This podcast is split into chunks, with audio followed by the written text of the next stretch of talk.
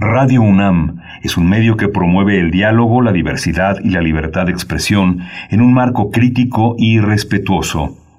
Los comentarios expresados a lo largo de su programación reflejan la opinión de quien los emite, mas no de la radiodifusora. Radio UNAM presenta Primer Movimiento. El mundo desde la universidad.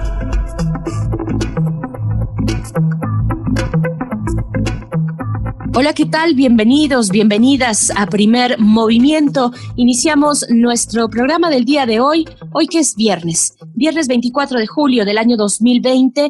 Estamos transmitiendo a través del 96.1 de FM, del 860 de AM y también, también en este momento damos la bienvenida a la Radio Universidad en Chihuahua que nos aloja en tres frecuencias, el 105.3, el 106.9 y el 105.7. Yo soy Berenice Camacho y doy la bienvenida también a mi compañero de todos los días, Miguel Ángel Quemain, que se encuentra desde su casa de manera remota, así como una buena parte del grupo, del equipo que conformamos este proyecto de primer movimiento. Miguel Ángel Quemain, ¿cómo estás? Buenos días. Hola, buenos días, buenos días a nuestros radioescuchas. Eh, nos escuchamos en un tiempo un tiempo indeterminado porque estamos grabados, estamos haciendo una pausa, una pausa que corresponde a una pausa administrativa que prácticamente vive todo el país. Dentro de esta larga pausa nos hemos tomado un pequeño respiro, el equipo de primer movimiento, para ofrecerles también este punto de partida de reflexión sobre lo que hemos realizado en las últimas semanas, lo que sobrevive al vaivén de las circunstancias, a la fugacidad de lo diario, y que justamente en un programa como primer movimiento el, el, el, propósito, el riesgo es que las cosas permanezcan como permanece en este día la conversación que sostuvimos con Patricia Rosas Lopategui.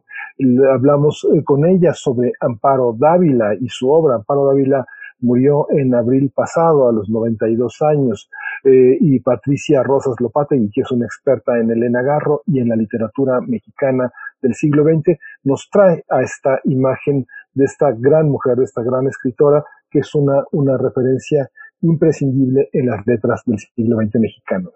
Así es, es nuestra conversación inicial esta mañana. Regresamos a esa, eh, pues, a, ese mosaico de posibilidades que implica la literatura de una mujer como Amparo Dávila. Seguramente hay muchos de sus seguidores entre nuestros radioescuchas y, pues, bueno, también eh, como ya lo decías, Miguel Ángel Quemain, eh, recordando pues su lamentable fallecimiento el pasado 18 de abril de este año, esta gran figura zacatecana de la literatura mexicana. Y después tendremos, como todos los viernes, nuestro radioteatro. Sí, y justamente en, esta, en este recorrido por la conmemoración de los 13 años de la interrupción legal del embarazo en la Ciudad de México, vemos cómo en cascada las, eh, las negativas en muchos estados a que, se, a que las mujeres tengan un lugar importante en esta, en esta coyuntura, en esta situación. Vamos a conversarlo con María Eugenia Romero Contreras, ella es directora general de Equidad de Género, Ciudadanía, Trabajo y Familia AC y Adriana Jiménez Patlán, ella es directora de Derechos Sexuales y Reproductivos y Violencias en Equidad de Género, Ciudadanía, Trabajo y Familia. Vamos a hablar de cómo, de lo que significan estos 13 años de lucha ganada y, e inicial al mismo tiempo, Berenice.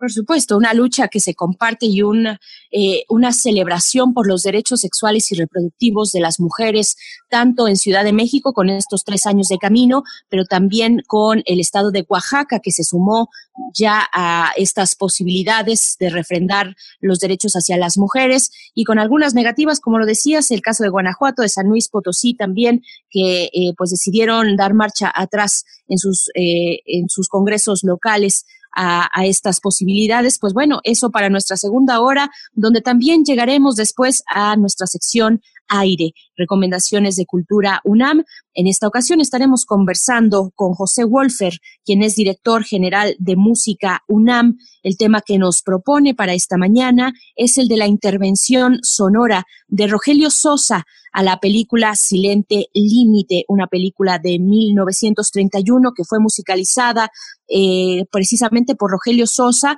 una intervención muy interesante de la cual nos estará conversando eh, nos estará contando y comentando José Wolfer. Vamos, con esto iniciamos primer movimiento, quédese con nosotros.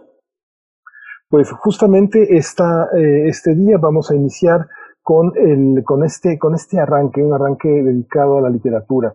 Vamos a conversar sobre Amparo Dávila y su obra, una obra breve, pero de una enorme trascendencia, de una calidad clásica, y lo vamos a dialogar con Patricia Rosas Lopategui, el diálogo que sostuvimos con esta profesora de literatura mexicana de la Universidad de Nuevo México, especialista en escritoras mexicanas como Elena Garro, Nahui Olin, entre otras. Fue un diálogo muy interesante que nos recupera pues lo más sustancial de esta mujer zacatecana Amparo David.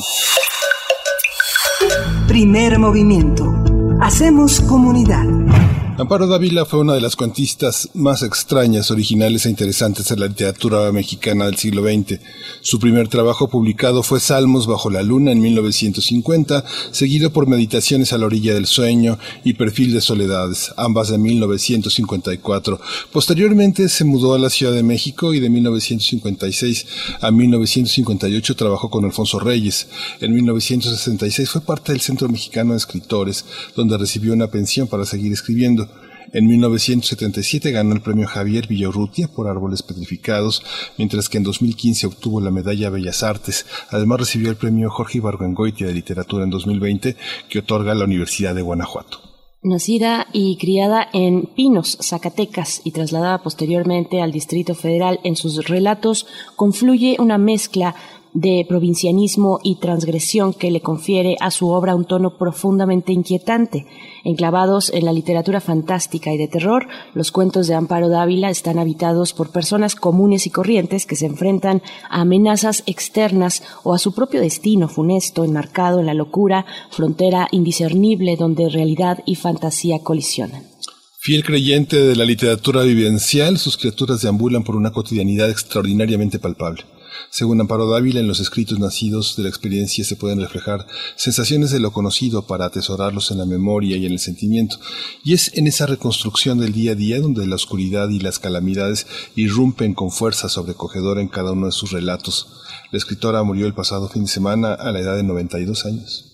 Y vamos a conversar más eh, acerca de la obra de Amparo Dávila y su valor para la literatura mexicana contemporánea y nos acompaña ya en la línea en primer movimiento Patricia eh, Rosas Lopategui. Ella es profesora de literatura mexicana en la Universidad de Nuevo México, especialista en escritoras mexicanas como Elena Garro, Amparo Dávila, Nahui Olin, entre otras, sobre las que ha estudiado y escrito diversos libros y nos da mucho gusto poder tenerte esta mañana aquí en esta conversación. Patricia Rosas Lopategui, muy buenos días, ¿cómo estás?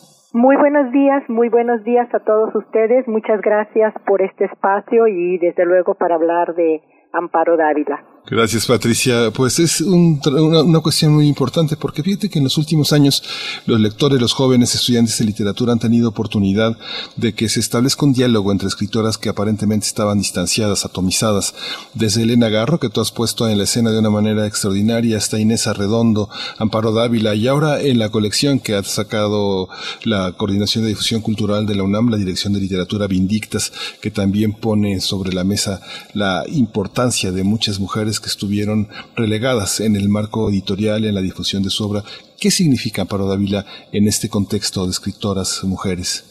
Pues definitivamente me da mucho gusto que en los últimos años eh, Amparo Dávila esté recibiendo ese reconocimiento tan merecido que ella se ganó a puño y letra, eh, con su propio puño, digamos, ¿no? Con sus letras. Eh, fíjense, curiosamente, eh, en el 2006 yo tenía esa gran inquietud por conocer a Amparo Dávila y fue realmente un trabajo detectivesco, pero así de plano detectivesco, localizar a Amparo Dávila. Y, y bueno, tuve la gran fortuna de, de, de encontrarla, de visitarla en su casa en aquel, en aquel año. Y era era realmente muy difícil conseguir sus libros. Recuerdo que en aquel momento únicamente pude mm, encontrar los dos primeros libros de Amparo Dávila, Tiempo destrozado y Música concreta. No, no, no, no circulaba Árboles petrificados. Ya después sabemos que, que el Fondo de Cultura los, los reeditó ¿no? en sus cuentos reunidos, pero hasta el 2009, ¿no? En aquel momento y luego ya en el 2011 su poesía pero era era muy difícil eh, hablar sobre Amparo Dávila, mm, leer sus cuentos, eh, en fin. Entonces, eh, me da muchísimo gusto porque ustedes saben que aunque Amparo Dávila es una de las es una de nuestras grandes escritoras, una de nuestras grandes autoras, pues no formó parte del famoso boom, ¿no? Del famoso boom eh, literario en Hispanoamérica. Eh, ella, ni ella, ni Inés Arredondo, ni Elena Garro, ni Guadalupe Dueñas, que digamos son escritoras eh, que, que experimentaron con las técnicas eh, que mm, renovaron nuestras letras, no formaron parte del canon, ¿no? en aquella, a mediados de los años 60. Entonces, claro que es muy justo que eh, ahora Amparo Dávila esté, pues, en el candelero, como decimos, ¿no? Claro, Patricia Rosas, eh, ¿cómo entender ese, ese salto que, que, que sí dio Amparo hacia, hacia la luz pública de los lectores, de las lectoras. ¿Cómo fue ese momento? ¿Cómo explicarnos eh, ese salto que, que, puede ser complicado, pero que también yo supondría que va a la par de los tiempos, los tiempos que están abriendo cada vez más espacios, y no solo los tiempos, las mujeres mismas en una colectividad van abriendo espacios a otras mujeres donde se puedan, eh, se pueda dialogar desde esa mirada completamente eh, indispensable para, para, en este caso, la literatura, para, la, para las artes. ¿Qué decir de ese paso? ¿Cómo fue? Sí, sí. Sí, definitivamente. Yo creo que la, las mujeres, ¿no? En los últimos, bueno, en los últimos años, eh, pues estamos todas, diferentes generaciones, eh, buscando, escarbando en, en, en la literatura, bueno, ¿dónde se quedaron las voces femeninas? Porque no es posible que nada más hayan escrito los hombres, ¿no? y, y, creo definitivamente que eh, las mujeres son las que han tenido aquí una, una tarea, se han, se han dado esa tarea de buscar y de rescatar esas voces que por diferentes razones se quedaron marginadas, ¿no? Un tanto olvidadas. Y pues bueno, miren, yo les quisiera leer un, un fragmento muy significativo de la autobiografía que escribió Amparo Dávila porque ella es un caso muy peculiar, ¿no? Ella empezó a escribir a muy muy muy temprana edad. Ella ella dijo en esta autobiografía, el escribir se manifestó en mí como una necesidad natural y una forma de expresión ineludible. Como tarea de la clase de gramática, nos dejaban hacer alguna descripción, un pequeño relato, una narración. Así empecé como a los 10 años a escribir prosa es decir, cuentos. Yo hice cuentos con la misma naturalidad o facilidad con la que otros niños hacen palomas al jugar con barro. Cuentos que sin duda eran malos, pero que eran cuentos.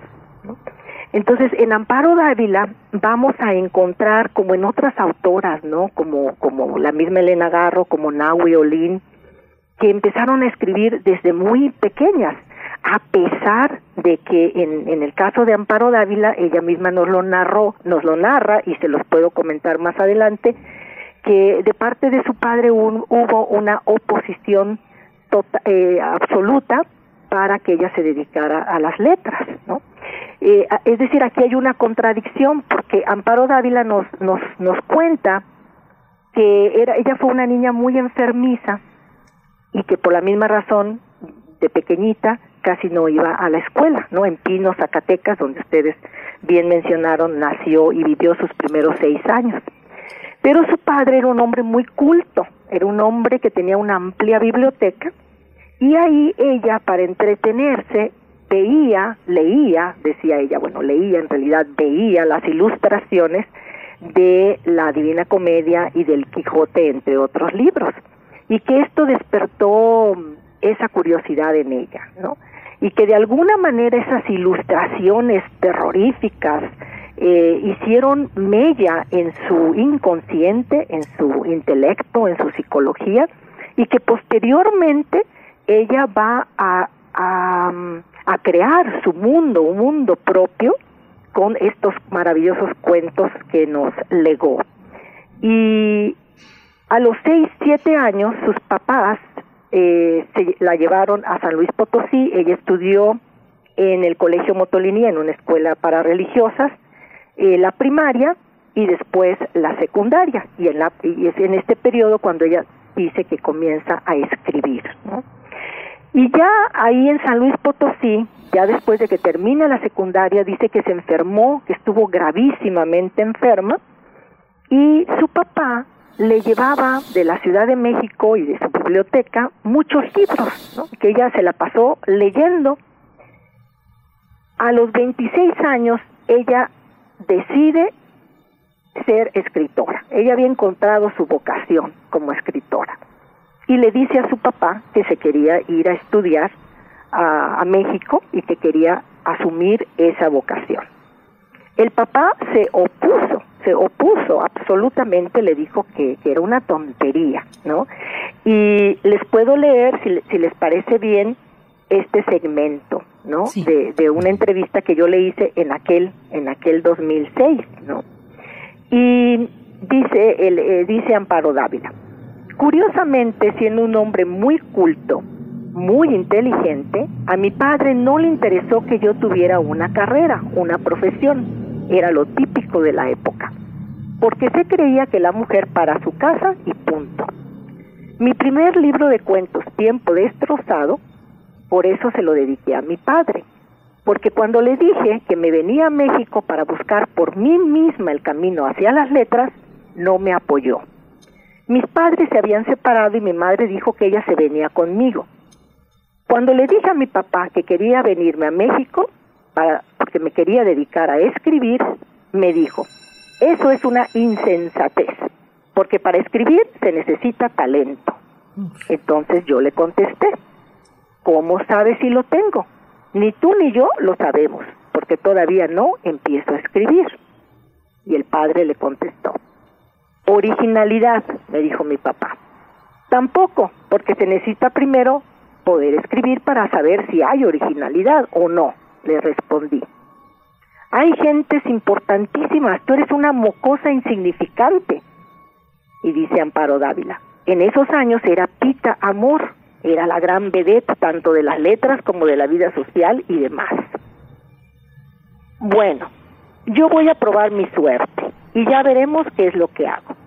Y el padre, mi padre estuvo muy en desacuerdo, desconfiado, haciéndome sentir que iba a fracasar rotundamente sin darme ningún apoyo, nada, nada, nada. Entonces, cuando el Fondo de Cultura me publica mi primer libro, Tiempo Destrozado, en 1959, pues por eso se lo dediqué a mi padre. ¿no? Entonces, pues vemos que es eh, Amparo Dávila, como las escritoras de, de, aquella época, ella pertenece a la, a la generación de medio siglo, pues tuvieron muchas muchas ah, restricciones y sin embargo y sin embargo hicieron su proyecto de vida y yo creo que esto es además desde luego de la de, de una obra muy sólida innovadora y, y llena de, de experimentación eh, son escritoras que nos abrieron el camino, ¿no? Y yo creo que por eso también nos nos intriga y, y, y, y las traemos pues a la al día. Fíjate, Patricia, que muchos eh, eh, escritores críticos y escritoras señalan que la diferencia entre ser escritor o ser escritor, pues prácticamente es inexistente. Sin embargo, vemos que la figura masculina que atravesó la vida de mujeres tan importantes como el caso de Elena Garro, pero también como el caso de eh, Amparo Dávila, ha sido fundamental. La presencia de Pedro Coronel en su vida la devastó. Yo tuve también oportunidad eh, de conversar con ella y no se recuperó nunca, a pesar de que Pedro murió 35 años antes que ella. La, la presencia de este pintor arrebatado, un, un torbellino, pues eh, la, la, opacó. La, la muerte de Reyes, un protector, eh, también la descobijó de una manera muy notable, con todo y que el medio cultural coincidió en entregar el premio Villarrutia en 77.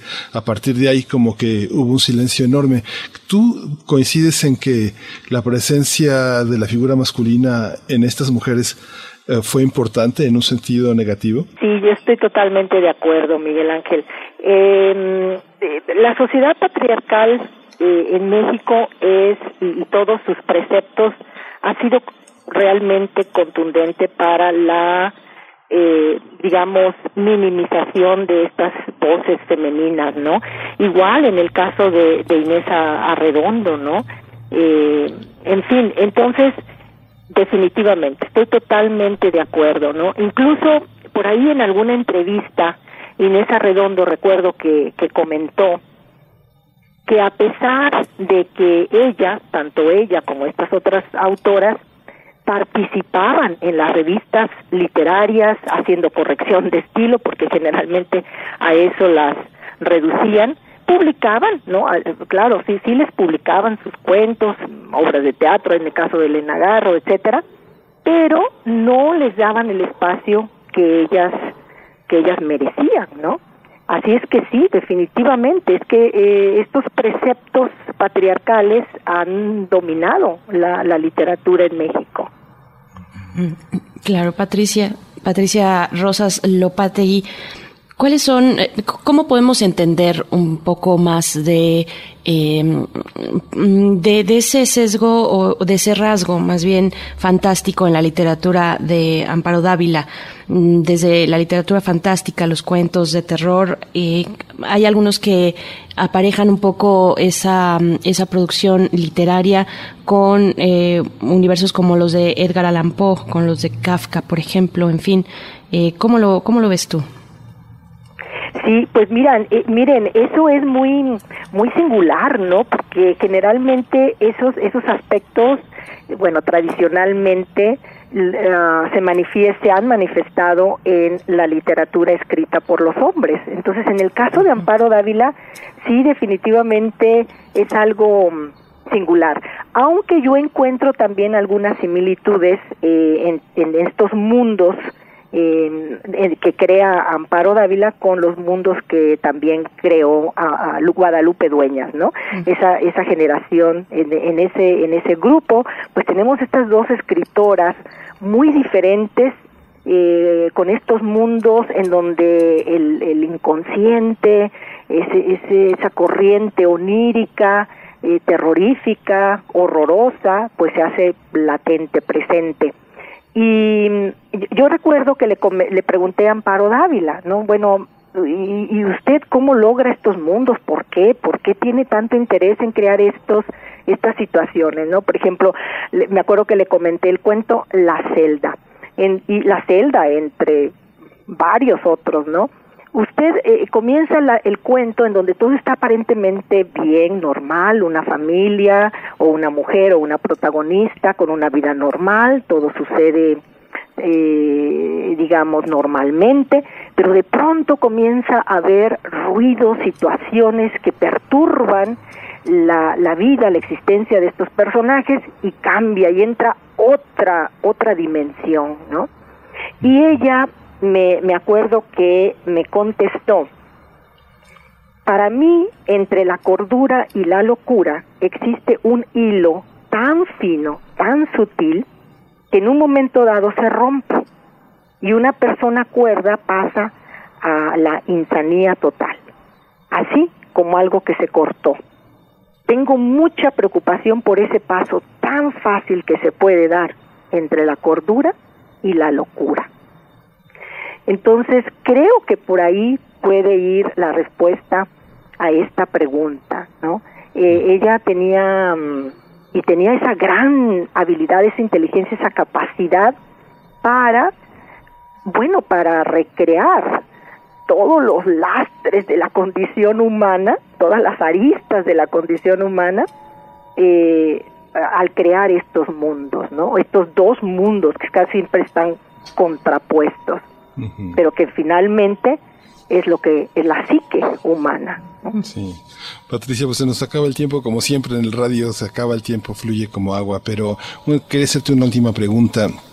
Fíjate que trato de situarme como lector en, los, la publicación de sus primeros cuentos en los años 60 y me coloco como un lector actual y no encuentro como una perspectiva histórica como lector que me sitúe de una manera distinta frente a los cuentos tú lo percibes así, hay una actualidad que es un poco transhistórica, un poco una estructura del temor, del miedo, de cuestiones atávicas que tenemos los seres humanos que permiten que en la larga temporalidad los cuentos de Amparo Dávila continúen con su vigencia que los cuentos, perdón, eh, los cuentos de Amparo Dávila, la, vigencia de los cuentos de Amparo, de Amparo Dávila me parece que no tienen que ver con una perspectiva histórica del lector, sino que tienen una densidad propia que los hace actuales. Sí, claro, claro, definitivamente, y por eso Amparo Dávila es, es una escritora mm, universal, clásica y, y actual, vigente, porque precisamente porque condensa lo que es la condición humana eh, de una manera mm, no solamente singular, innovadora, transgresora, sino que por ser precisamente aspectos de la condición humana, de la psique humana, que no cambian, que son permanentes, es una escritora vigente, es una escritora que no, el tiempo no pasa, no pasa por ella. Incluso ella, ella comentó, por ahí estaba viendo yo una entrevista ahora que, lamentablemente ya falleció Amparo, pero obviamente nos deja su obra, nos deja su legado. Ella comentaba en esa entrevista que, eh, que le daba mucho gusto ver que los jóvenes estaban leyendo sus cuentos, porque ella pensaba que ya estaban obsoletos, ¿no? que su literatura había dejado de ser ah, de interés para las nuevas generaciones. Y pues no, claro que no. Eh, pero es un poco esto lo que ustedes mencionaban, ¿no? Que ante el olvido, ante el ninguneo, como decimos, ante la marginación de estas autoras, pues muchas veces probablemente crean, lleguen a creer, ¿no? Que su literatura no tiene vigencia y absolutamente nosotros lo estamos viendo que son autoras de primera línea. Así es, pues Patricia Rosas Lopategui, Qué buena conversación, corta, porque el tiempo apremia aquí en la radio, pero te agradecemos mucho. Dejamos ahí la invitación para que quienes nos escuchan se puedan acercar. Hay una selección en materiales de lectura.unam.mx en la sección de cuento, de cuento contemporáneo. Pueden encontrar el huésped, la señorita Julia, el entierro, árboles petrificados, en fin, y pueden encontrarlo también en, otros espacios digitales, buscando un poco. Es un buen momento para eh, seguir con este impulso, que qué buena noticia nos nos das eso que la misma Amparo Dávila decía, me da gusto que los jóvenes estén eh, recurriendo a mi literatura que yo pensaba obsoleta, pues es todo lo contrario, es muy vigente y muy poderosa también. Patricia Rosas, muchísimas gracias, te mandamos un abrazo. Igualmente, les agradezco muchísimo y a seguir encerrados, a quedarnos en casa y a leer Amparo Dávila. Gracias. Muchas gracias, Patricia Rosas Lopategui, profesora de literatura mexicana en la Universidad de Nuevo México. Primer movimiento. Hacemos comunidad. Bien, pues estamos ya de vuelta después de escuchar esta conversación sobre Amparo Dávila y toca el turno de escuchar nuestro radioteatro. Hoy es viernes, aunque bueno, en días de confinamiento a veces se diluyen las eh, características de cada uno de los días de la semana, pero bueno, aquí en primer movimiento cada viernes tenemos radioteatro, tenemos complacencias musicales y escucharemos esta selección de nuestra productora Frida Saldívar. Así es que vamos a escuchar el radioteatro, están en primer movimiento. Primer movimiento. Hacemos comunidad. Para teatros los radioteatros de primer movimiento.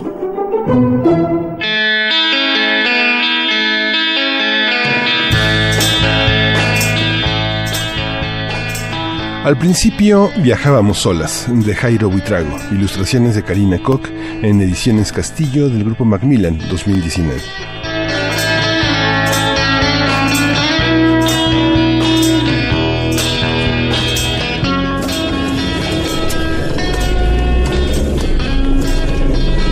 Al principio viajábamos solas. Solas. Mamá y yo por la carretera interminable. Hugo, mi oso, también viajaba, pero dormía la mayor parte del tiempo. Mamá, ¿podemos parar en una gasolinera o en alguno de esos restaurantes al lado del camino? Dice Hugo que tiene hambre. ¿No serás tú la que tiene hambre? Mamá viajaba adelante, manejando. Y no tenía que soportar el mal genio de Hugo cuando despertaba con hambre de oso.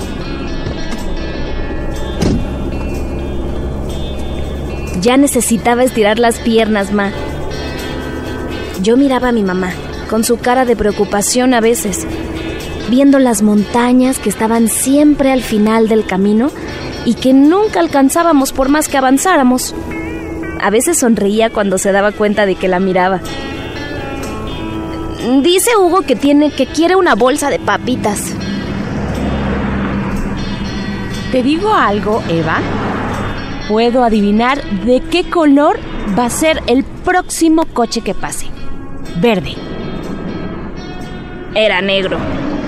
Pero no se crean, ella es muy buena con eso de los trucos, o al menos me engañó los primeros nueve años de mi vida. Pero ahora no le salía tan bien. Estaba triste. Íbamos a visitar a la bisabuela que estaba enferma. Antes de irnos y llevarle a Hugo la media bolsa de papitas, mamá cerró los ojos. Verde. ¡Mamá! ¡Adivinaste!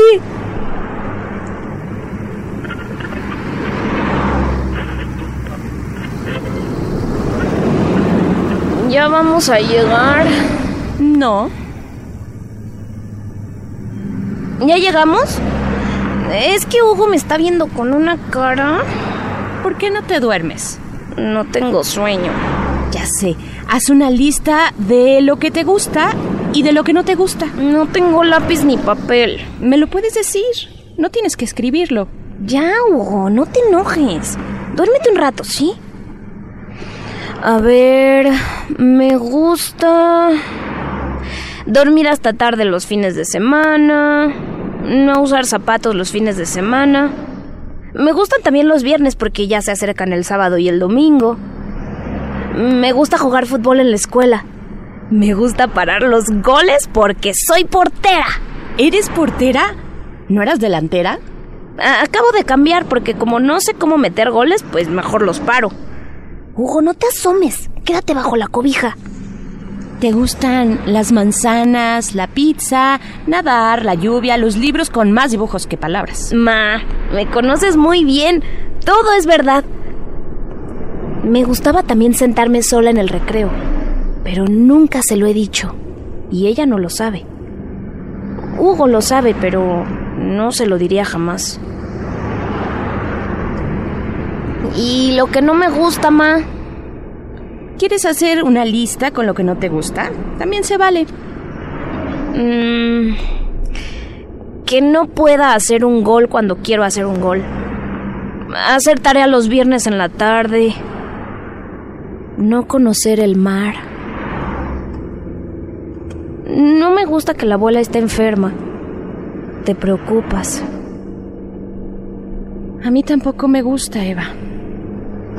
Me gusta cuando mi mamá me dice mi nombre. Eva.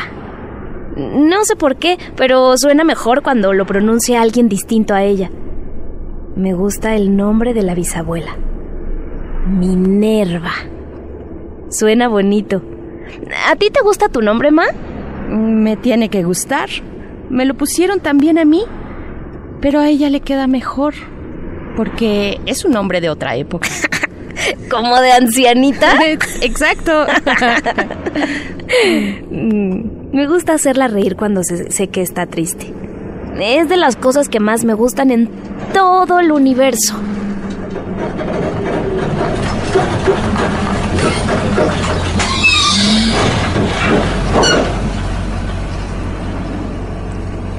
¡Ma!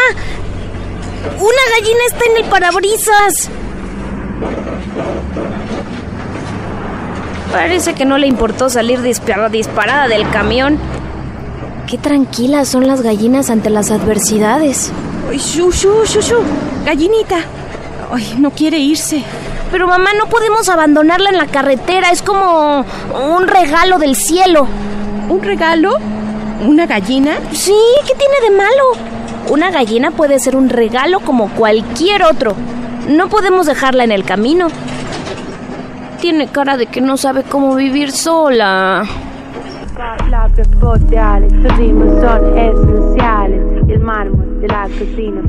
Y no la dejamos sola. Se acomodó junto a mí y Hugo. Comió de las papitas que a Hugo pues le sobraron. Cerró los ojos y durmió apaciblemente bajo la cobijita. ¿Para dónde iba ese camión con sus hermanas, Ma? ¿A dónde te imaginas? ¿Ves? Acabamos de rescatarla, ¿eh? No estoy segura de que ella, o sea, la gallina, comprenda que somos sus salvadoras. No estoy segura de que se dé cuenta de nada. Mira los volcanes, qué bonitos se ven nevados. ¿Quieres comer? Digo, ¿quieren comer? Todos estuvimos de acuerdo. Ya teníamos hambre.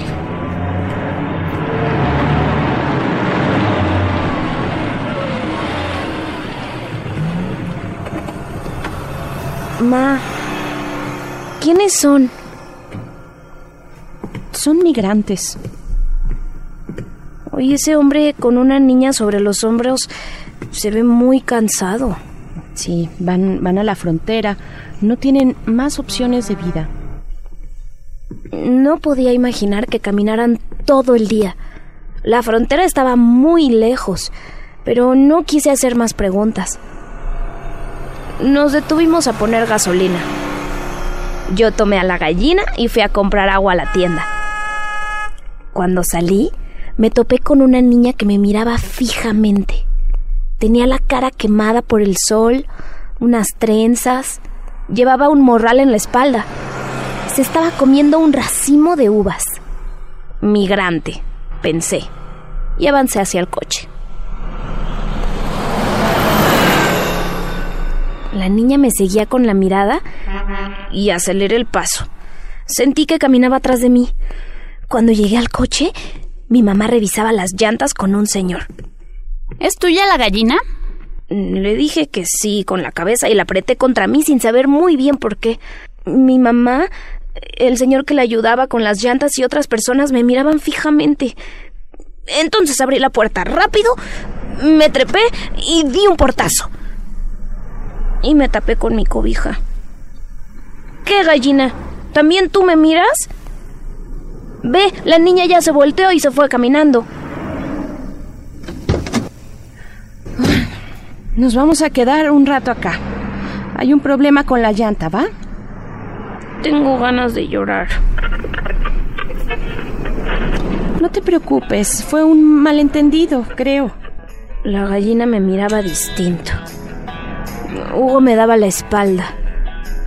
Y un poco más adelante la vimos. Era la misma niña. Su morral, sus zapatos desgastados y sus trenzas. ¿Quieres que... ¡Detente!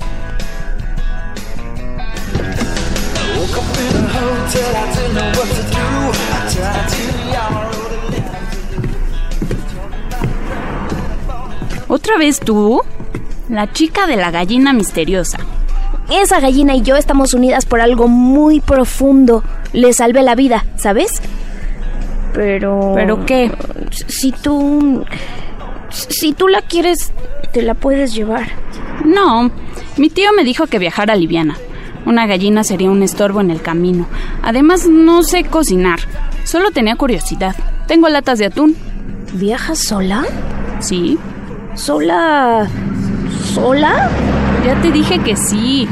Oye, mm, ¿tu gallina pone huevos? ¿Viaja sola? Eso dice. ¿Sola? ¿Sola? ¿Otra vez? ¿Qué quieren ustedes? N nada, no te preocupes. Solo que eres muy pequeña para viajar así. ¿Vas a la frontera? ¿Frontera? No sé de qué hablan. Voy a casa de mi abuelo, me voy a vivir con él. ¿No vienes con el grupo de migrantes de allá atrás? Ellos me dieron de comer. ¿Y dónde está tu abuelo? Por allá vive. ¿Cómo se llama su pueblo? No es un pueblo. Es una casa a la orilla de la carretera. Tiene una bugambilia en el muro. Vamos a llevarla, mamá. Total, va hacia allá, hacia donde vamos nosotras. Hacia allá es el camino. ¿Estás segura? ¿Cómo te llamas? Nicte. Nicte. ¿Quieres venir con nosotras? Podemos acercarte a donde vas. Espere, señora. Él viene conmigo. ¡Ay, un perrito! ¡Qué bello! ¿No, ¿No dijiste que viajaba sola? Ay, pensé que se referían a que si viajaba con otro ser humano. Me refería a cualquier compañía, Nicte. mamá, vamos. Es el mismo camino.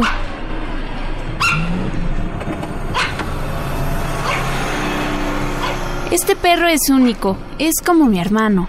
Es tan importante para mí como tu gallina. A propósito, ¿cómo se llama? Mm, la verdad decidimos que creciera libre, como cualquier gallina. No quise ponerle ningún nombre. ¿Y tu oso? ¿Tampoco tiene nombre? ¿Es un oso libre? Ah, no, eh, él no. Se llama Hugo. ¿Y tu perro? Pienso lo mismo que tú. Mi perro es solo perro y le gusta mucho. Pensé que era como un hermano. Por eso, es un perro libre, señora. Puedes decirme, decirme Minerva, y la dueña de la gallina se llama Eva. Hola, Eva. hola, Nicte.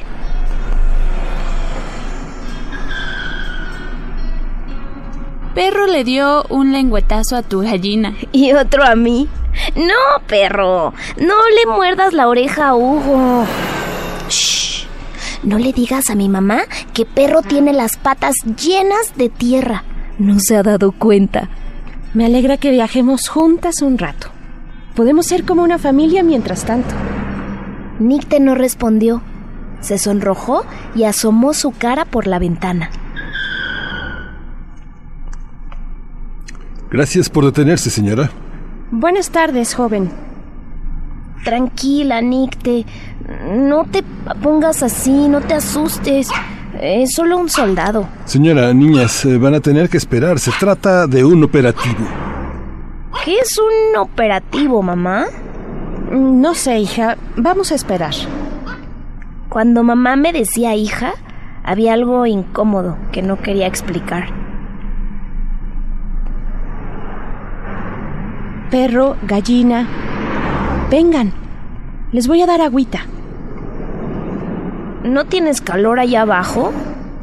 Sí, mucho, pero no me gustan los soldados. ¿Nos va a dejar la señora? No, ¿cómo crees? Ay,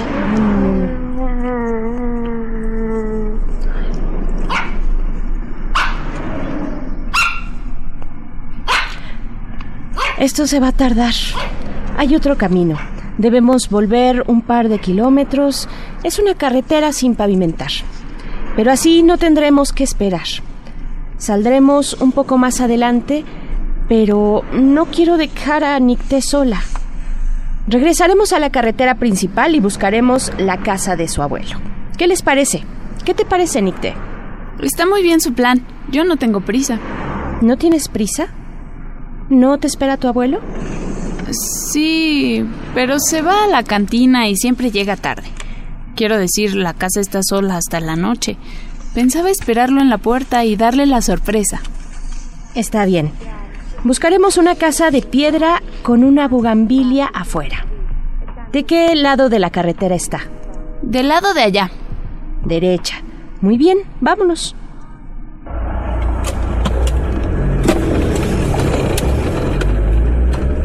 Cuando miré hacia atrás, pude ver muchos coches detenidos y soldados, y más allá un incendio en medio de la carretera, pero estaba lejos, muy lejos.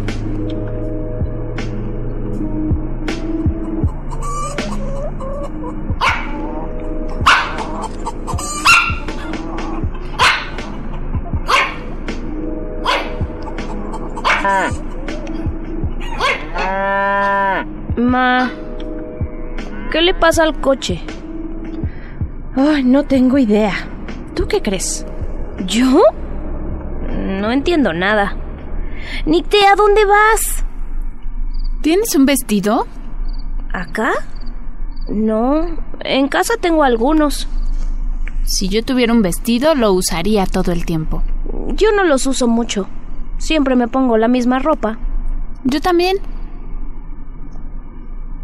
¿Y... ¿En dónde está tu mamá? No está. Se fue de casa hace tiempo. ¿Y tu papá?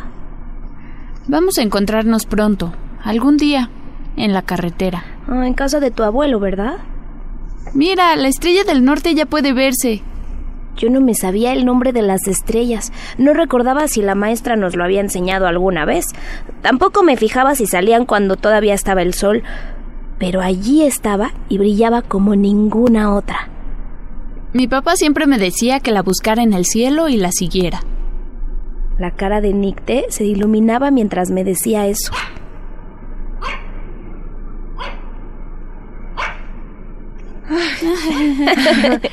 es muy listo tu perro. Bueno, es, es muy divertido. ¿Está contigo desde cachorro? No, lo tengo desde la mañana. ¿Cómo? ¿Quieres decir hoy en la mañana? ¿Esta mañana? ¿Que no eran hermanos? Sí, somos como hermanos desde esta mañana temprano, como tú y tu gallina, ¿no? Escucha. mm, ¿Y si ese perro es de alguien? ¿No lo estará extrañando alguna familia? No creo. Además, mírelo, señora, está muy contento.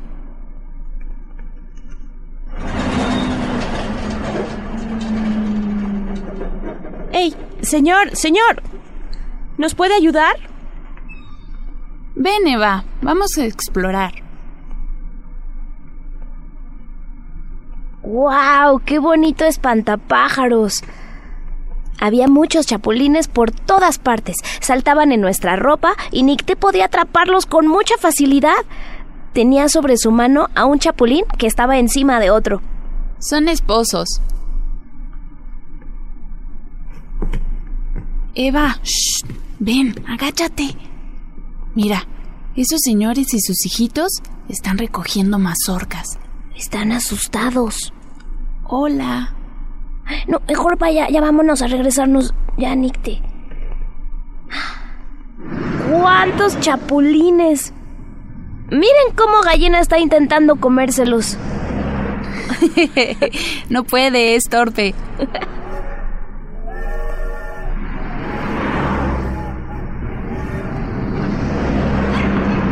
Oh, no había visto las vías. No se puede ver nada por el polvo del camino. A lo mejor el tren sonó su bocina por nosotras. Nicte, ¿a dónde vas? Había gente sentada encima del tren, en el techo, unos junto a otros, cada vez más y más. Algunos movían sus brazos saludando, otros miraban con tristeza o cansancio. Nictes corrió al coche y sacó su morral. ¿Qué haces? Regresó al lado del tren y empezó a sacar sus cosas. Algunos jóvenes empezaron a bajar del techo y acercarse a ella. Yo temía que se cayeran del tren. Nicté les entregó sus latas de atún, unas manzanas, una chamarra. Nicté corrió para alcanzarlos. Mi mamá y yo corrimos detrás de ella. Pude ver bien a la persona del tren. Era un chico con cara asustada. Nicté le aventó su morral, lo último que tenía. El chico pudo atraparlo.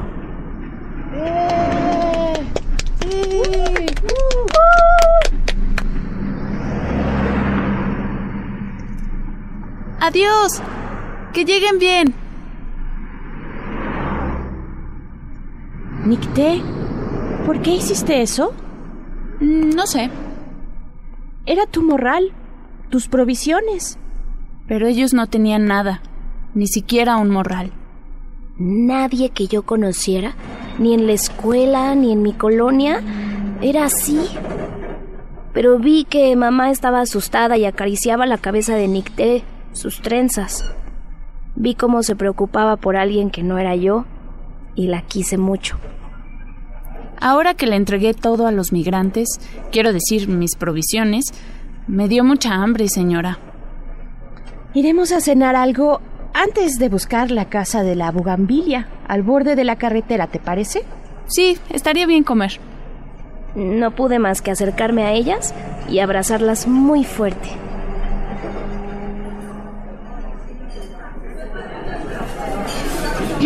eh, Nick, te, te, voy a dar mi, mi morral. Está viejo y tiene una manchita de tinta, pero yo puedo llevar mi ropa en la maleta de mi mamá. Mm. Está bien, pero ya no tengo nada que llevar. Ah, es, es verdad. Bueno, puedes llevar las croquetas de perro. Vamos a comprar unas croquetas para él, ¿va? En la mañana comió manzanas, como yo.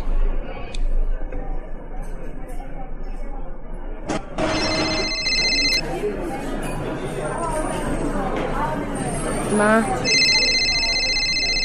Ma, ¿no vas a contestar? Mamá se alejó de nosotras sin decir una sola palabra. ¿Pasa algo? Parece que tu mamá quiere llorar. Está muy pálida. No sé. Mamá regresó, pagó la cuenta, levantó la gallina que estaba sobre la mesa y me la entregó. Puso un brazo sobre mis hombros y tomó la mano de Nicte. Perro, vámonos. Yo sabía que mi mamá estaba llorando mientras manejaba. Cerré los ojos porque no quería verla llorar. Nicte me tomó la mano y yo tomé la de ella. ¿Quieres conocer el mar, Eva? Sí, mamá. ¿Y quieres acompañarnos, Nicte? Tampoco conozco el mar y mi abuelo seguro puede esperar. Ni siquiera sé si quiere que vaya con él. Hasta un día en la escuela dibujé el mar sin conocerlo y la maestra me felicitó.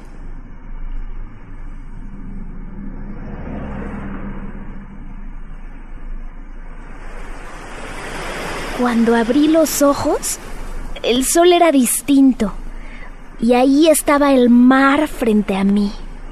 Me acerqué al agua y remangué mi pantalón y sentí en mis deditos por primera vez la arena y el golpe del mar.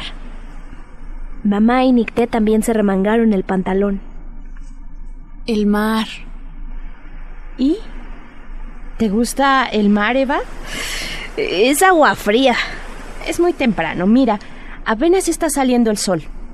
Luego se entibia un poco. Ma, ¿qué pasó con la bisabuela Minerva? La primera vez que vine al mar, vine con ella. Ahora quería que tú lo vieras. Es como el de las fotos. El aire tiene un olor distinto. Es como el de las fotos, pero no es tan azul. Yo sé que le pasa algo, señora. ¿Que perdió algo o alguien? Es verdad, Nicte. Pero de alguna forma sabía que iba a ocurrir. Yo tengo que contarles algo porque ustedes son mis amigas. Les dije mentiras. Nicte. Déjenme explicarles. No tengo abuelo ni casa en la carretera. Yo voy al norte, voy sola. Me va a encontrar mi madrina en una casa del migrante. Así me dijo que se llamaba ese lugar. Yo solo quería estar con alguien.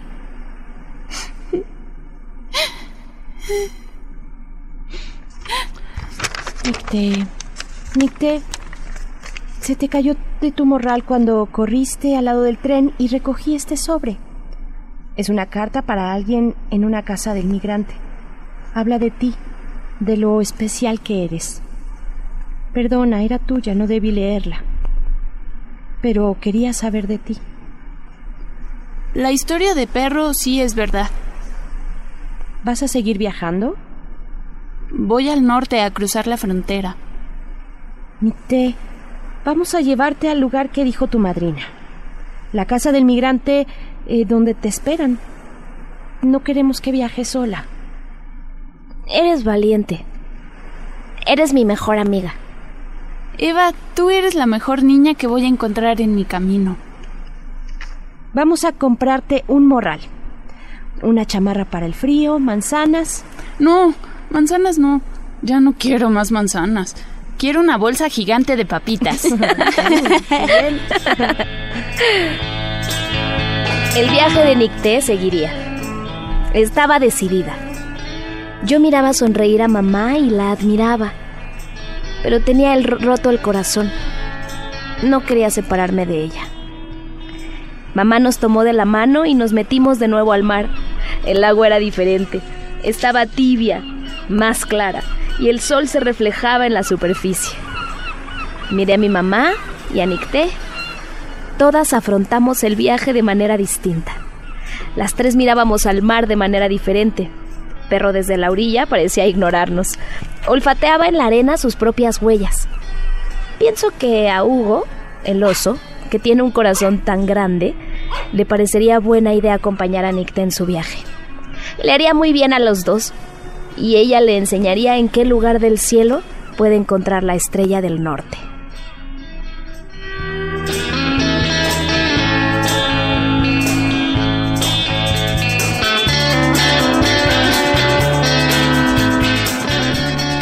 Al principio viajábamos solas, de Jairo Buitrago, ilustraciones de Karina Koch, ediciones Castillo del grupo Macmillan 2019.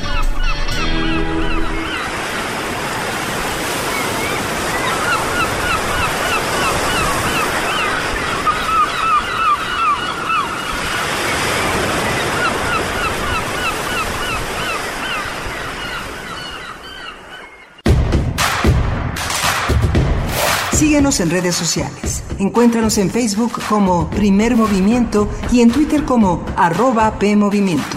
Hagamos comunidad.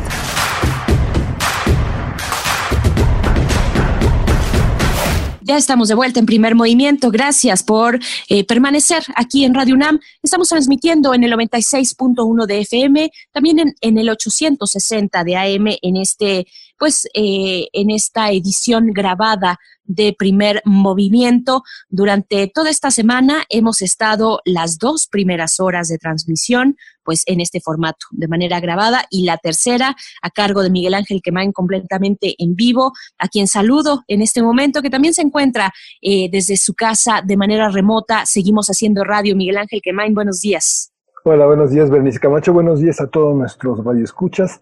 Venimos de una primera hora eh, muy interesante hablando de la obra de Amparo Dávila con una persona, una investigadora que es Patricia Rosas Lopate y que ha sido una gran difusora de la literatura, de la literatura mexicana, pero particularmente de esta sociología, investigación, historicidad de las mujeres en la, de las mujeres que escriben. Una de ellas, fundamentalmente Elena Garro, a quien le ha dedicado gran parte de su vida, de su, de su talento para tratar de mostrar el conjunto de relaciones que hay en torno a una mujer como ella, tan, tan visitada por los prejuicios, por los odios, pero también por la admiración de muchísimos lectores, Berenice. Por supuesto, por supuesto que sí. Eh, y pues bueno, hacia esta hora, eh, primero saludamos a la radio Nicolaita porque siempre nos enlazamos con ustedes en nuestra segunda hora y es un gusto poder llegar hasta allá, hasta Morelia, en el 104.3 en este acuerdo con la Universidad Michoacana de San Nicolás de Hidalgo. Saludamos a toda la comunidad de esa universidad, una universidad hermana. Y pues bueno, vamos a tener en esta hora la conversación acerca de los 13 años de la interrupción legal del embarazo en Ciudad de México. Este año se cumplieron pues precisamente esos 13, 13 años de las posibilidades de ejercer los derechos reproductivos y sexuales de las mujeres en esta ciudad junto con otras ciudades. Bueno, en realidad una ciudad más que es Oaxaca la que se ha sumado en estas posibilidades. Vamos a estar conversando eh, con Mariana Eugenia Romero Contreras.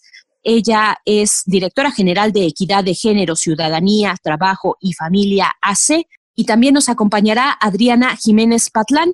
Ella es eh, directora de la Red por los Derechos Sexuales y Reproductivos de DESER por sus siglas aquí en México. Así es que, bueno, les recordamos que estamos de manera grabada y que estas han sido conversaciones que hemos tenido a lo largo de las últimas semanas, de las semanas más recientes.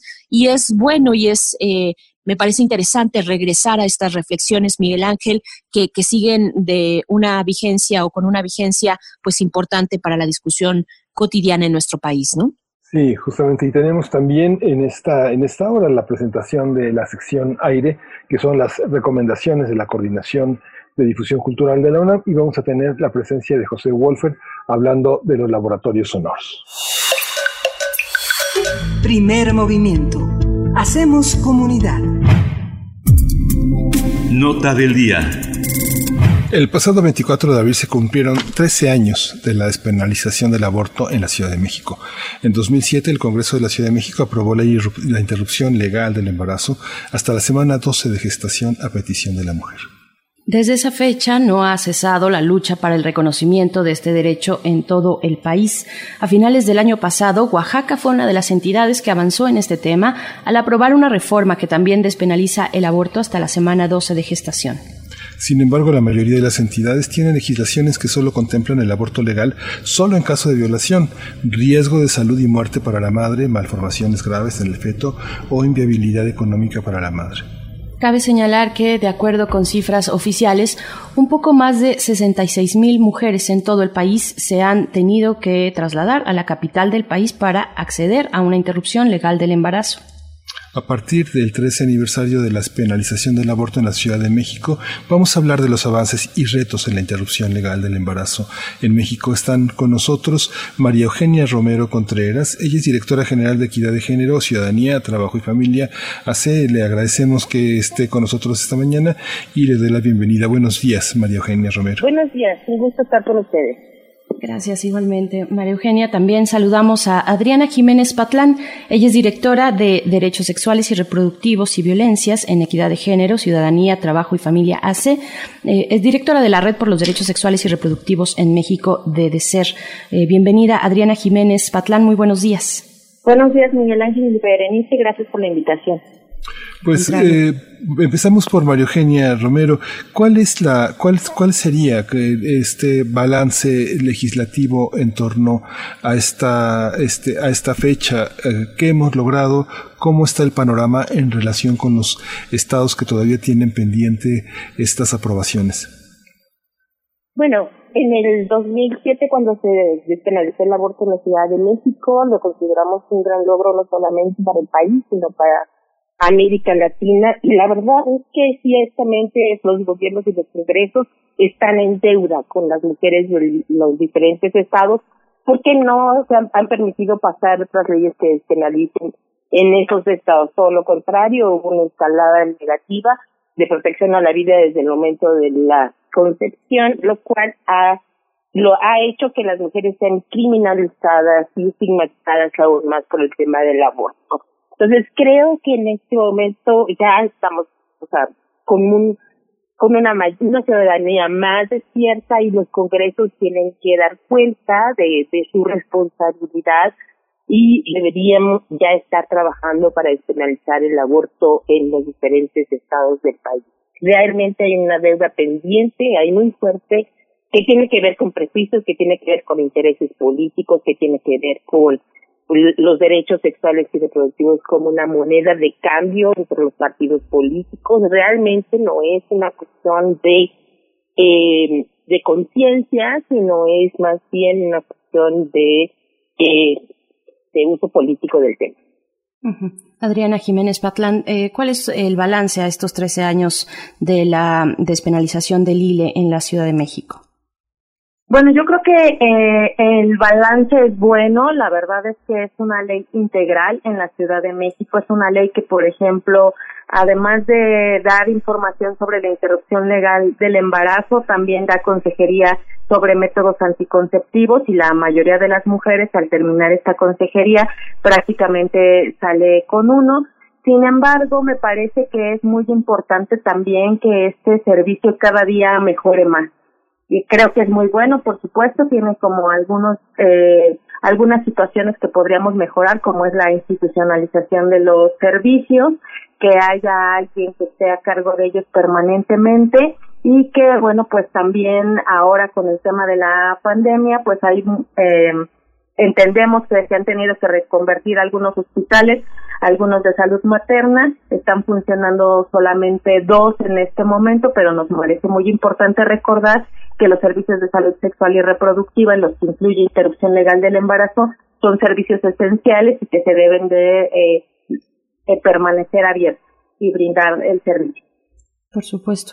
Y también, bueno, eh, seguiremos avanzando en lo que implica estos 13 años de despenalización del aborto, de la interrupción legal, pues del, em, del embarazo, pero también no solo es conmemorar que eso hicieron las eh, colectivas y mujeres feministas el pasado 24 de abril, eh, por supuesto, es importante conmemorar estos 13 años, sino también reconocer la importancia que tiene en estos momentos de encierro y violencia sexual en los hogares que se ha reportado, que sabemos que es, digámoslo así, la otra pandemia que recorre incluso al mundo, no solamente nuestras ciudades, nuestro país, sino al mundo entero, lo ha dicho la ONU, qué eh, importancia y qué emergencia también eh, pues, se presenta en estos momentos en términos de la interrupción del embarazo con este encierro. Empezaría contigo, María Eugenia.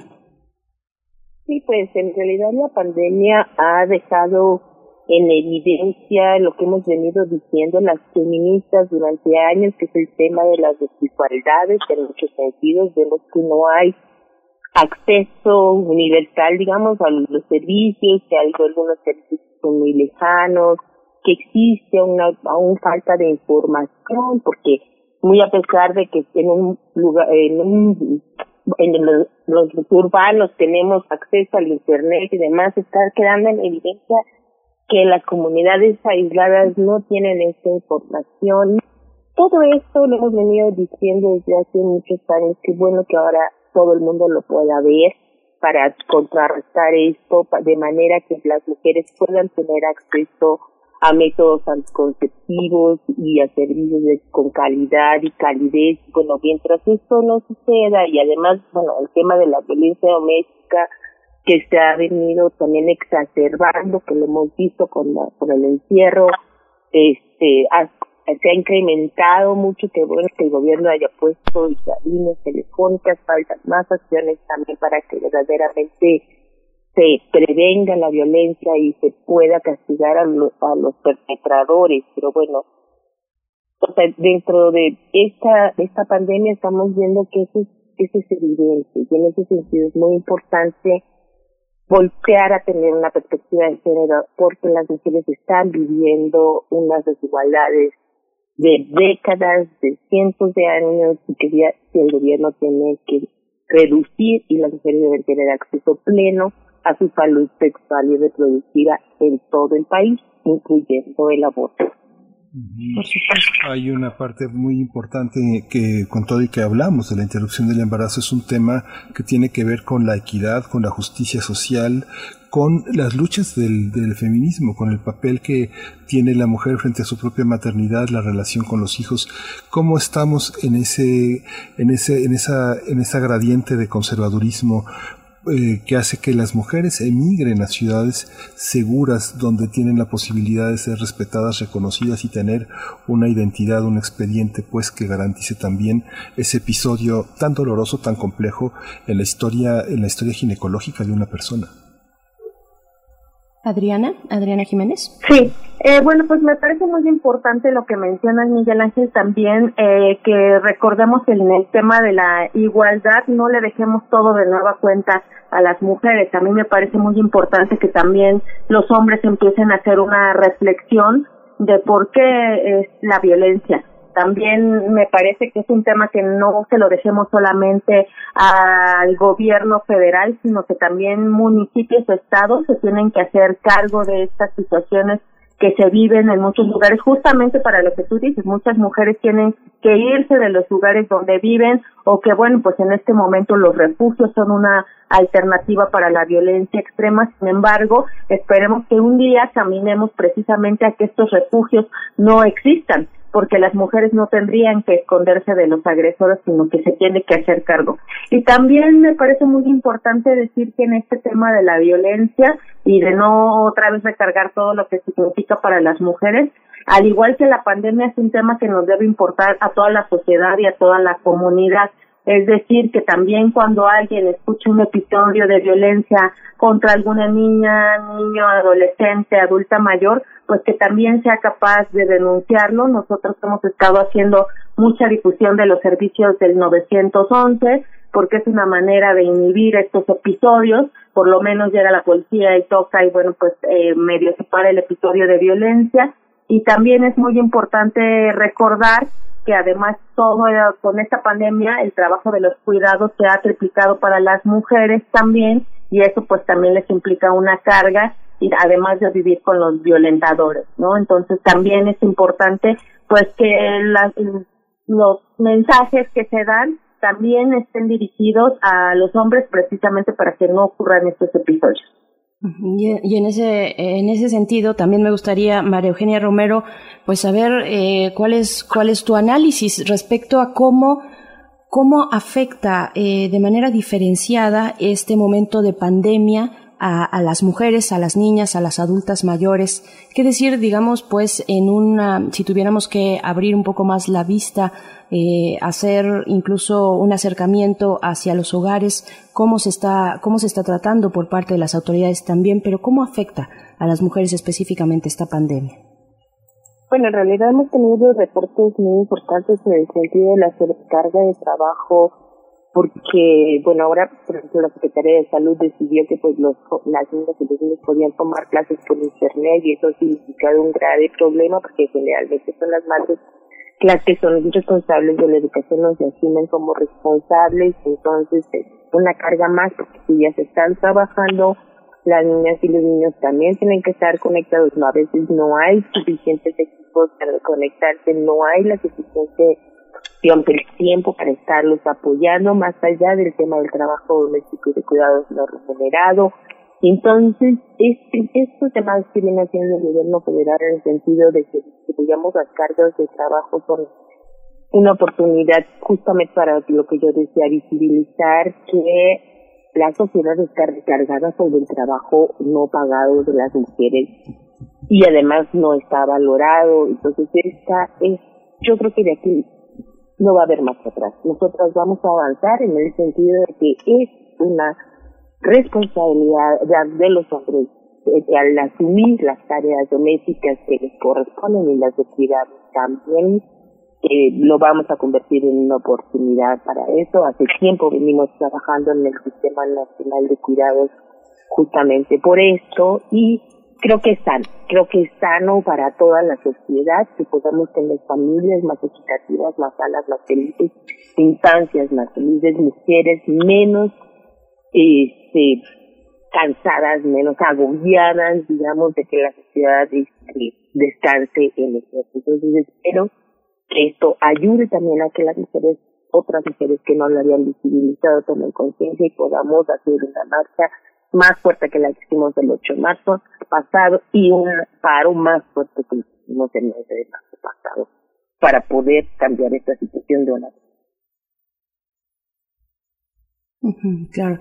Bueno, también eh, finalmente eh, es eh, estas manifestaciones virtuales eh, que tuvimos en el pasado 24 de, de abril, sí, 24 de abril, eh, que fue la conmemoración de estos 13 años del ILE, pues se manifestaron en otros estados mujeres, mujeres organizadas, mujeres que están acompañando a esas otras mujeres, niñas que están, eh, mujeres y niñas que están en estos procesos o que están pensando y que en sus estados no tienen la posibilidad de tener un aborto seguro. Eh, ¿Qué decir de esas exigencias? ¿Qué es lo que está pasando a nivel de los estados, a nivel un poco más local, fuera de la Ciudad de México, incluso fuera, pues también, por, por supuesto, de Oaxaca? Eh, eh, aunque ahí sería importante, interesante ver cómo ha ido avanzando esto que ya se aprobó, la interrupción legal del embarazo, pero ¿qué está pasando en los estados? ¿Dónde tenemos que fijar la mirada? ¿Dónde están estas urgencias más apremiantes, eh, Adriana Jiménez? Bueno, la verdad es que creo que está en todos los estados. Como tú bien lo dijiste, no solo la marcha fue multitudinaria en la Ciudad de México, como ya lo vimos, sino también en casi todos los estados del país se organizaron, inclusive en municipios muy pequeños también hubo muchas marchas respecto de este de los derechos de las mujeres. Y me parece también ahora con la conmemoración de los 13 años de la interrupción legal del embarazo a través de las redes sociales muchas mujeres expresaron precisamente pues que ya es necesario hacer una realidad esto en los congresos locales. Yo recuerdo perfectamente también que muchos legisladores en algunos estados siempre decían, no somos la Ciudad de México, no estamos preparados, pero yo creo que justamente las marchas, las manifestaciones en las redes sociales, todo lo que ha ocurrido da cuenta de que efectivamente sí, este, la sociedad ya está lista justo para poder avanzar en las leyes, que vemos que las mujeres recorren muchos kilómetros para llegar a la Ciudad de México y hacer este, la interdicción. Eh, y es necesario ya, yo creo que es un pendiente justamente de los congresos locales que ya se haga una realidad y me parece que además pues también los equipos en muchos estados de salud están listos porque han atendido eh, en muchas situaciones de violencia contra las mujeres por la causal violación y bueno pues también eso ya no tiene que ser como un pretexto que se puedan implementar también en, en los servicios de salud además de los congresos. Sí, a mí me parece también muy importante hacer una, una precisión porque justamente vamos de un extremo a otro, de, apalear a los trabajadores al servicio de la salud, pero por otra parte convertirlos en héroes. Vale la pena revisar la relación que hemos tenido con ellos, porque en, para muchas mujeres la pregunta que hace el médico, el trabajador de la salud frente, en el caso de las jóvenes, frente a su madre o a su pareja, ¿ha tenido usted un aborto? Esa pregunta es compleja, es muy difícil y depende mucho del contexto donde el trabajador de la salud la haga. Creo que hay una, hay una visión, estamos a la altura de los trabajadores de la salud quienes se encargan de hacer estas preguntas complejas, difíciles culturalmente hablando, a la altura de la problemática. Hay que trabajar en el sector salud para concientizar a médicos, trabajadores, enfermeras sobre el tema. Eh, María Eugenia. Sí, hay que trabajar contra todos los prejuicios que se vienen arrastrando desde hace mucho tiempo. Yo creo que en esta parte hemos venido avanzando, pero también hay que trabajar en, la sociedad en términos de el aborto es un incidente más en la vida reproductiva de las mujeres. Es algo que sucede, es como un como un, infección, como es pues hay que naturalizarlo porque hay muchos abortos espontáneos, por un lado. Y entonces ha habido casos en que las mujeres las criminalizan también por eso. Ha habido también partos prematuros y entonces las mujeres que no tienen información no saben qué hacer y han, pues, este, han sido llevadas a la cárcel y tienen sentencias altísimas cuando es una cosa que ellas ni siquiera hicieron nada sucedió, es una cuestión fortuita entonces, este, el aborto es un episodio más en la vida reproductiva de las mujeres y así hay que normalizar. También es cierto que, bueno, no podemos obligar a que ninguna mujer sea madre de un hijo que no puede criar. O sea, eso no puede ser. Entonces, en ese sentido, cualquiera que sean las circunstancias que lleven a una mujer a decidir interrumpir un embarazo, tendrían que ser justificables tendría que haber empatía, porque veámoslo en términos más generales. Es este. O sea, varias cosas. puede ser espontáneo, puede ser fortuito, puede ser porque no hay manera de que esa mujer pueda criar un hijo. ¿Por qué la sociedad tendrá que estarlo obligando cuando nadie más, nadie más se va a hacer cargo de eso? La van a poner en una situación que es muy, muy compleja para ella y para el, el feto que te dentro. Adriana Jiménez, ¿qué decir de esto? Eh, misma, misma pregunta para que reflexionemos eh, contigo. ¿Qué decir de eh, la preparación, la sensibilidad que pueda tener, la disposición, la visión de género que pueda tener el personal de salud, médicos, médicas, enfermeros, enfermeras, trabajadores sociales, en fin, todos los que atienden estos casos para la Ciudad de México, para el caso de Oaxaca también, donde ya está legalizado, como lo hemos visto por ahí, ¿qué, no, qué nos puedes compartir?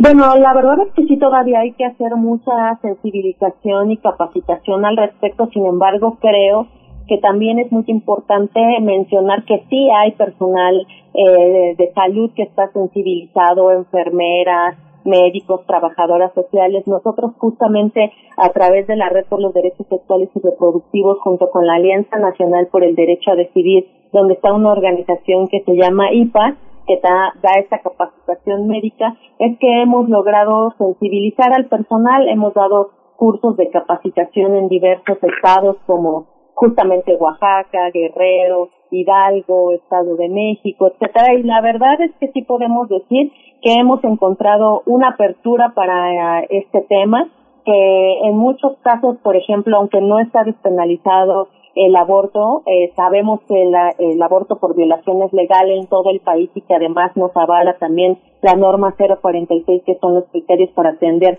a la violencia para las, contra las mujeres, pues es que justo en ese marco legal es que el personal médico hace las interrupciones en muchos de estos hospitales, pues también además por violación, por las diferentes causales que existen. Entonces creo que en ese sentido sí ha avanzado el personal médico, pero no solo el personal médico, sino también la sociedad. Entonces creo que estamos listos en nuestro país justamente para dar un paso más a la despenalización en todos los estados.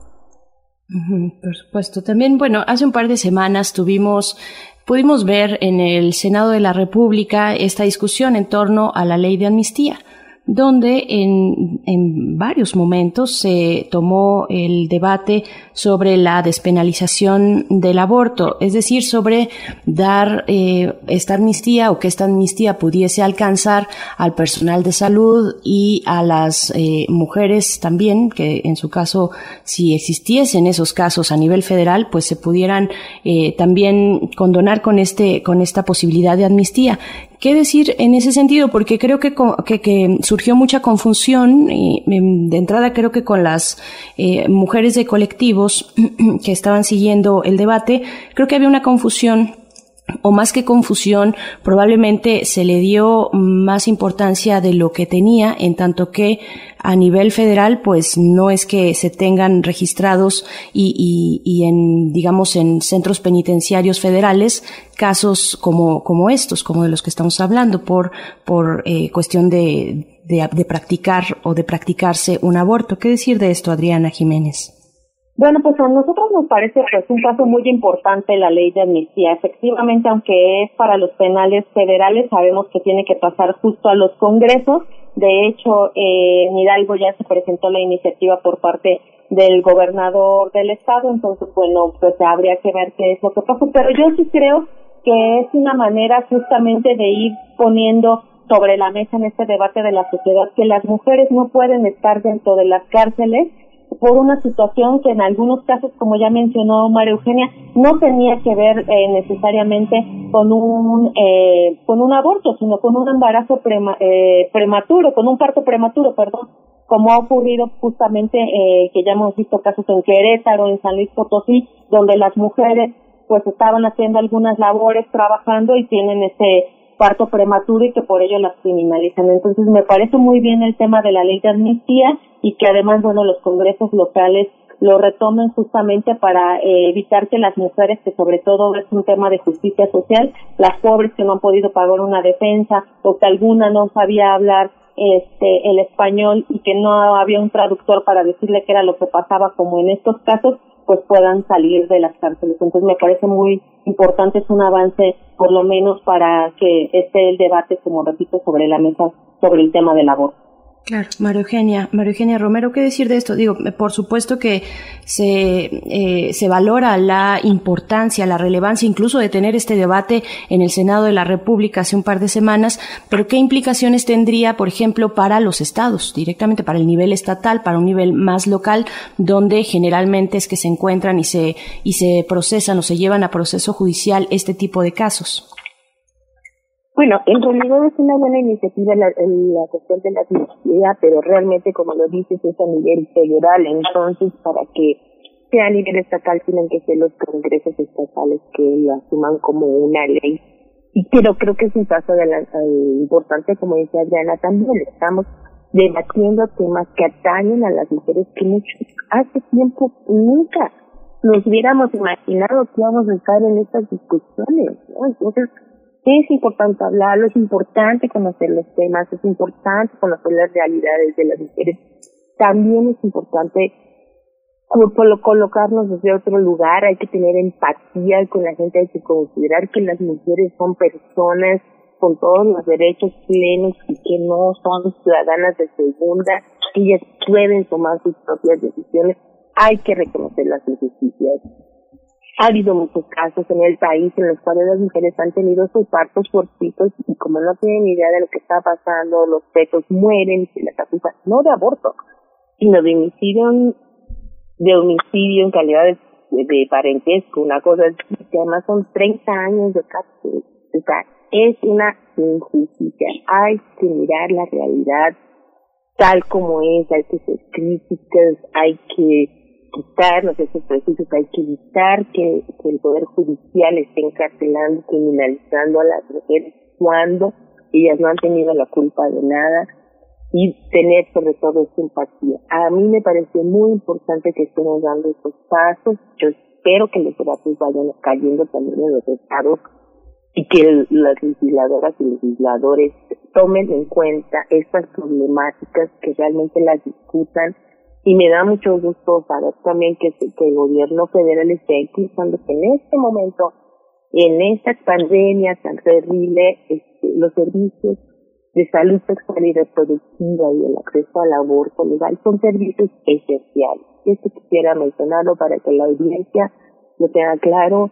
Que esos servicios siguen funcionando, los servicios de anticoncepción, los servicios de, por supuesto, atención al embarazo pasiporterio, pero además también al aborto. Son servicios esenciales y se lo hemos ganado.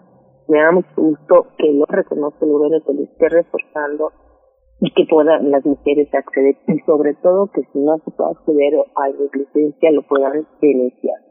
Este es un derecho que nos hemos ganado y hay que ejercerlo. Yo les invito a las mujeres y a los hombres de este país que puedan apoyar a estas mujeres, que seamos solidarios y que seamos empáticos.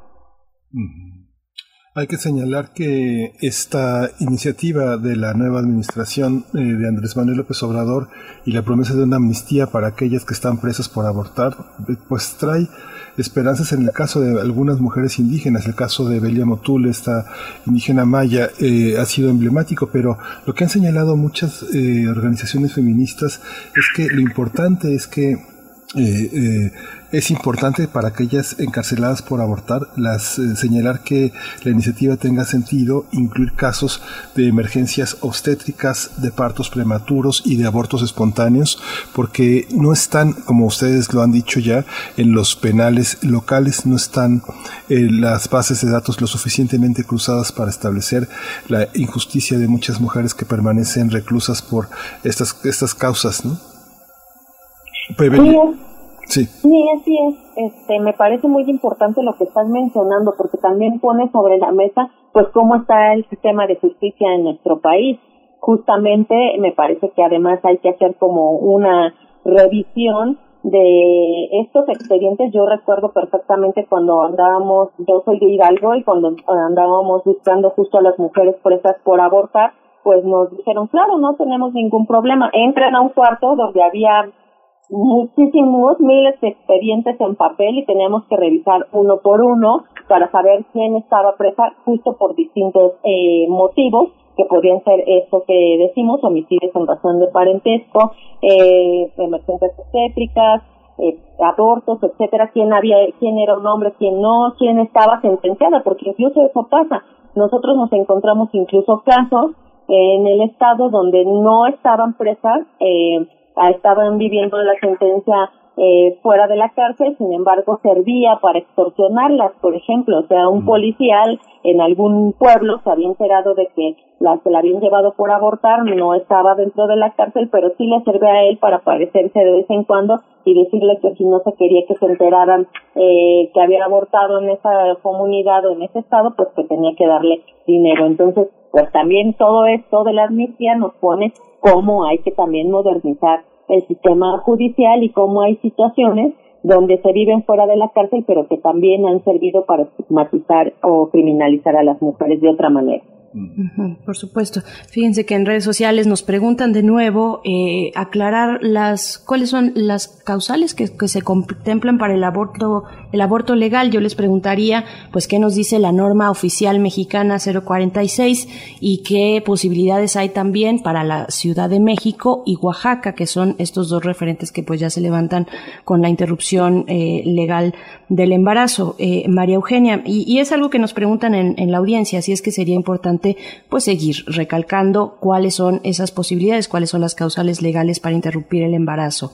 Eh, María Eugenia. Sí, primero hay que decir que el, el aborto por violación es legal en todo el país. Esa es la causal que es universal en México y que con la norma 046 lo que se logró fue que las mujeres no tuvieran que pasar por el Ministerio Público a hacer una denuncia, simplemente pueden acudir a los servicios de salud, informar que fueron violados y que embarazadas producto de esa violación y la Secretaría de Salud, los servicios de salud en general deben hacer la interrupción legal del embarazo en las mejores condiciones, este, con, con oportunidad y demás. Sin embargo, también hay unas otras causales, por eso sí varía mucho entre Estado y Estado, para saber que revisar este Código Penal eh, de cada Estado. Está el tema de malformaciones congénitas, está el tema de la salud de las mujeres, el peligro de muerte, las cuestiones económicas también, como está en Michoacán en que después de tres hijos, por razones económicas, se puede interrumpir un embarazo, en fin, hay, hay algunas cosas más con la inseminación artificial no consentida, que yo ahorita no conozco ningún caso que se haya pasado, pero bueno, este, y este, hay, como decía Adriana Jiménez, en varios estados hemos logrado también que las instituciones de salud estén proveyendo los servicios de aborto legal dependiendo de las diferentes causales porque sí, también es cierto, hemos avanzado en una mayor concientización y más, además, compromiso de algunas autoridades del, sector salud que están atendiendo una responsabilidad que ellos tienen que estar servicio al aborto legal. En la Ciudad de México y en Oaxaca está despenalizado hasta la semana 12, 12 y 6 días, digamos, ¿no? y este en Estados Unidos. Pero después de esas fechas también está el aborto por violación y otros causales como salud, etcétera. En esas 12 semanas es a voluntad de la mujer y nadie tiene que pedirle cuentas de las razones, porque justamente lo que se hace es reconocer el derecho de las mujeres a decidir sobre su cuerpo. Después de la, de semana 13, entonces pueden aplicar algunas causales, como puede ser violación. Sí estamos llamando también muy importante que las mujeres sepan que existen estos, eh, digamos, estas causales y estos servicios para que acudan a los servicios con la mayor oportunidad, que no, no se esperen, que lleguen cuando, cuando cuanto sepan, que pidan ayuda. Hay muchos, muchos colectivos y organizaciones ahorita apoyando a las mujeres y este podemos dar información, etcétera, porque mientras más pronto se atiendan y más pronto se resuelva, va a ser más fácil. En una cultura que está tan dominada por la religión, eh, ¿ustedes creen que hay suficiente apoyo psicológico? Digamos que sí es un accidente ginecológico, es una historia más de la historia corporal de una mujer, pero Detrás de muchas interrupciones del embarazo hay historias eh, de, amor rotas, eh, confianzas destruidas, una autoestima muy baja, muy, de, muy devaluada y un sentimiento de culpa muy intenso que acompaña a muchas mujeres en la construcción de nuevas relaciones. ¿Ustedes creen que está, que es parte de las políticas públicas construir una emergencia de salud psicológica para este, para este tema, para estos tratamientos? Adriana. Sí, mira, la verdad es que me parece que ahí es como una de las cosas que han puesto justo los grupos conservadores el tema de la culpa. Nosotros, eh, y bueno, lo ha demostrado también las eh, cifras dentro de la Ciudad de México, eh, de 216 mil mujeres que han ocurrido a estos servicios, el 85% son mujeres que dicen ser católicas. Entonces, me parece que ese es un dato muy importante que nos ha dado la Ciudad de México para decir que eh, la culpa no está ahí, sino más bien es una de las estrategias que utilizan los grupos conservadores. También nosotras hemos hecho pues algunos grupos unos de reflexión justamente con mujeres eh, en distintos estados y la verdad es que cuando aparecen como situaciones que tienen que ver eh, con temas psicológicos realmente no tienen que ver con el aborto. Son situaciones que se arrastran desde antes, como tú lo mencionas, que puede ser como la violencia que se ha vivido desde antes en las familias, este, pues otras situaciones inclusive amorosas, efectivamente que la pareja no sigue, pues no están relacionados directamente con el aborto. Eh, y también, bueno, pues nos parece muy importante decir que esto, el tema del estigma, también es un tema que por lo menos en los estados conservadores lo han querido utilizar, como ha sido recientemente en Aguascalientes y en Nuevo León, pero lo que realmente está de fondo no es la religión, sino justamente como temas políticos, eh, lo que han querido como son las negociaciones al interior y realmente las mujeres saben qué es lo que quieren para sus vidas. Eso me parece muy importante decirles. Cuando toman una decisión es porque están muy claras de qué es lo que quieren para ellas y para su futuro y para lo que están construyendo. Así es. Bueno, yo preguntarles nada más, eh, quisiera preguntarles por último en un comentario de cierre en esta conversación que les agradecemos a las dos, eh, pues eh, finalmente estos servicios, los servicios médicos de, de interrupción legal del embarazo no se detienen con esta pandemia, cuáles son las recomendaciones para las personas, las mujeres que nos están escuchando, las personas que nos escuchan y que están en una situación eh, de este de este tipo. ¿Qué, ¿Cuál es ese mensaje para eh, decir, bueno, a pesar de esta de esta pandemia, hay otros servicios médicos que continúan? ¿Qué podemos decir de esto, María Eugenia?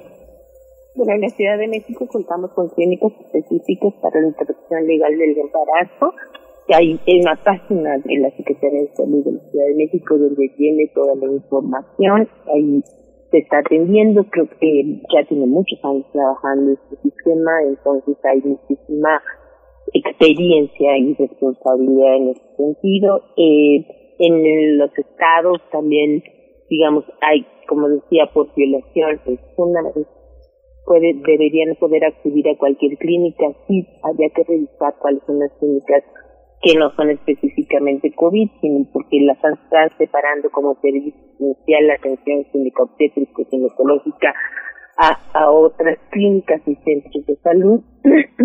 y hay, bueno, información también a través de Internet.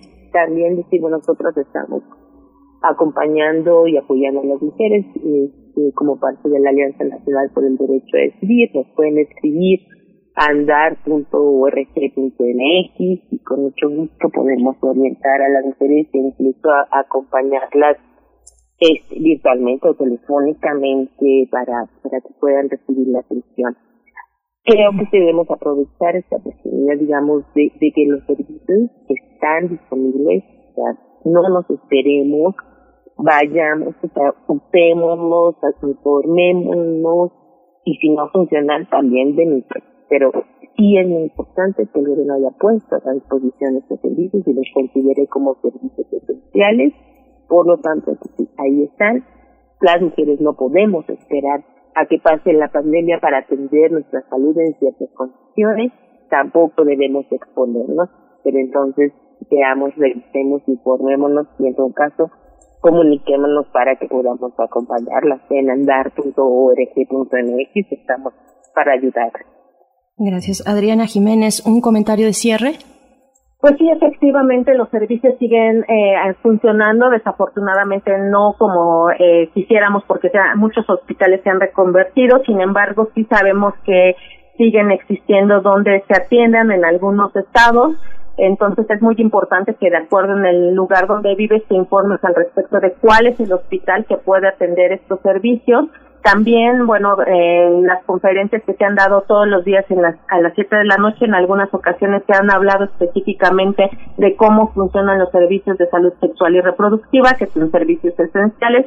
Existe un teléfono que se llama Planificatel, que es el 800-624-6464. También decirles que para casos justamente que de violencia sexual los centros de justicia para las mujeres están teniendo guardias, están funcionando también, pueden acudir a estos servicios y bueno, pues también el, en la Ciudad de México el 56581111 también es un teléfono donde se puede brindar la información de dónde acudir y los requisitos que necesitan para la interrupción legal del embarazo. Pues ya llegó, el tiempo se cumplió. Muchas gracias por estar esta mañana con nosotros, Mario Eugenia Romero Contreras, directora general de Equidad de Género, Ciudadanía, Trabajo y Familia. Muchas gracias. También gracias, Benedito y Miguel Ángel. Muchas gracias, María Eugenia. Y también muchas gracias, Adriana Jiménez Patlán. Ella es directora de Derechos Sexuales y Reproductivos y Violencias en Equidad de Género, Ciudadanía, Trabajo y Familia. Muchas gracias por estar esta mañana. Muchas gracias. Gracias a ustedes. Primer movimiento. Hacemos comunidad. Regresamos de esta mesa eh, conmemorativa de 13 años, de, este, de, esta celebración para que esta lucha continúe justamente en la defensa de los derechos sexuales y reproductivos de las mujeres en México. Y ahora vamos con aire las recomendaciones de la Coordinación de Difusión Cultural de la UNAM, vamos a hablar de la intervención sonora que hizo Rogelio Sosa de la película Silente Límite de 1931, un clásico de la cinematografía brasileña de Mario Peixoto, y vamos a hablarlo con José Wolfer, director general de música de la UNAM. Primer movimiento. Hacemos comunidad. La Coordinación de Difusión Cultural UNAM y Radio UNAM presentan Aire. Arte. Cultura. Ciencia. Sociedad. Reflexión. Aire para días difíciles.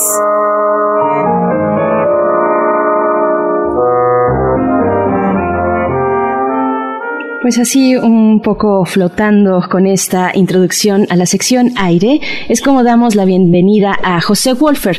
Él es director general de música de la UNAM. Ya ha estado con nosotros en esta sección también y en otros momentos. Ahora nos conversará sobre la intervención sonora de Rogelio Sosa en una película silente que se titula Límite, una película de 1931. Te damos la bienvenida, José Wolfer. Gracias por estar aquí en primer movimiento. Eh, ¿Qué tal, Berenice Miguel Ángel? Un gusto estar con ustedes esta mañana. Gracias, José. Gracias, José. Pues te, escuchamos. Cuéntanos, cuéntanos sobre esta intervención sonora. Nos dices, Rogelio Sosa, la película silente de que se titula Límite. Así es. Se trata de una, una película de culto, un clásico del cine brasileño, una película de 1930, mm. que eh, el día de ayer, justamente ayer por la noche, la presentamos en las plataformas virtuales con una musicalización, es una larga improvisación, la película dura unas dos horas, eh, de Rogelio Sosa. Esto forma parte de un proyecto que hemos venido realizando desde que tuvimos que trasladar nuestras baterías al escenario virtual eh, hace ya casi tres meses. Es un proyecto que se llama Laboratorios Sonoros, en donde semana a semana presentamos alguna, alguna artista, algún creador sonoro, alguna compositora, para que nos introduzca en su taller, para que nos invite, digamos, a formar parte de, algún proceso en el que está eh, involucrada o involucrado en este momento. En un primer momento, eh, la intervención consiste en una explicación.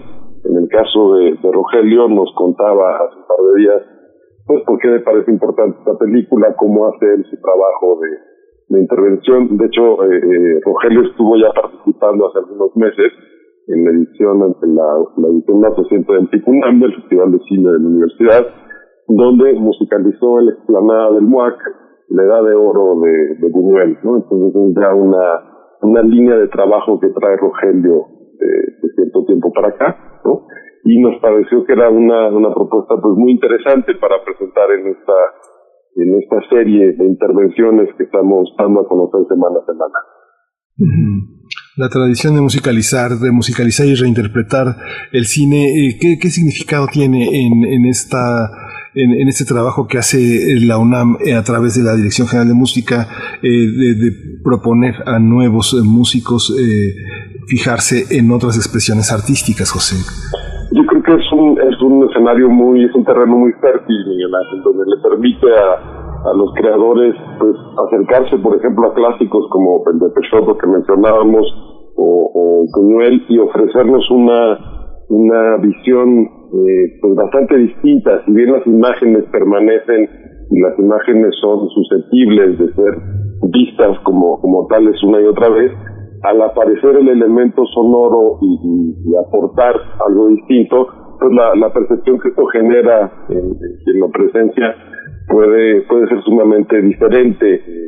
Por ejemplo, en la, en la pieza, la música eh, que hizo Rogelio para la, película de Peixoto, pues genera una serie de ambientes sumamente eh, distendidos, de, de texturas que están buscando pues de alguna manera eh, trasladar desde su propia percepción y sensibilidad lo que él está viendo en, el cine, en la imagen en ese momento. De hecho, se trató de una, una improvisación, una improvisación preparada, no, es, algo que suceda completamente eh, eh, de manera espontánea en ese momento, sino que sí haya una serie, digamos, de, pues de materiales y de, puntos que están preparados de antemano, pero que sí obedece a una a una reacción, digamos, in situ, en, vivo en ese en ese momento. Entonces, esta práctica que tiene ya una larguísima historia de musicalizar el, cine, me parece que es un es un terreno, como decía, muy fértil, eh, se presta este tipo de, de reinterpretaciones y de revaloraciones y nos permite, por ejemplo, acercarnos a un clásico del cine brasileño que, que seguramente no es tan conocido como, como merecería y nos permite pues, difundirlo y acercarlo más, más a la gente a través de una, de una propuesta netamente actual, ¿no? Eh, sí, precisamente eh, yo quería eh, preguntarte un poco eso, que nos dieras algunos enclaves tal vez de la musicalización cinematográfica que tiene una larga historia en el cine mexicano, cómo, cómo se insertan personajes, artistas como Rogelio Sosa o como otros contemporáneos con una mirada, mirada musical, sonora, pues ya actual, actual, ¿no? Sobre películas o, o propuestas cinematográficas, ya sea actuales o del pasado. ¿Cómo, cómo es esta, esta dinámica de creación musical?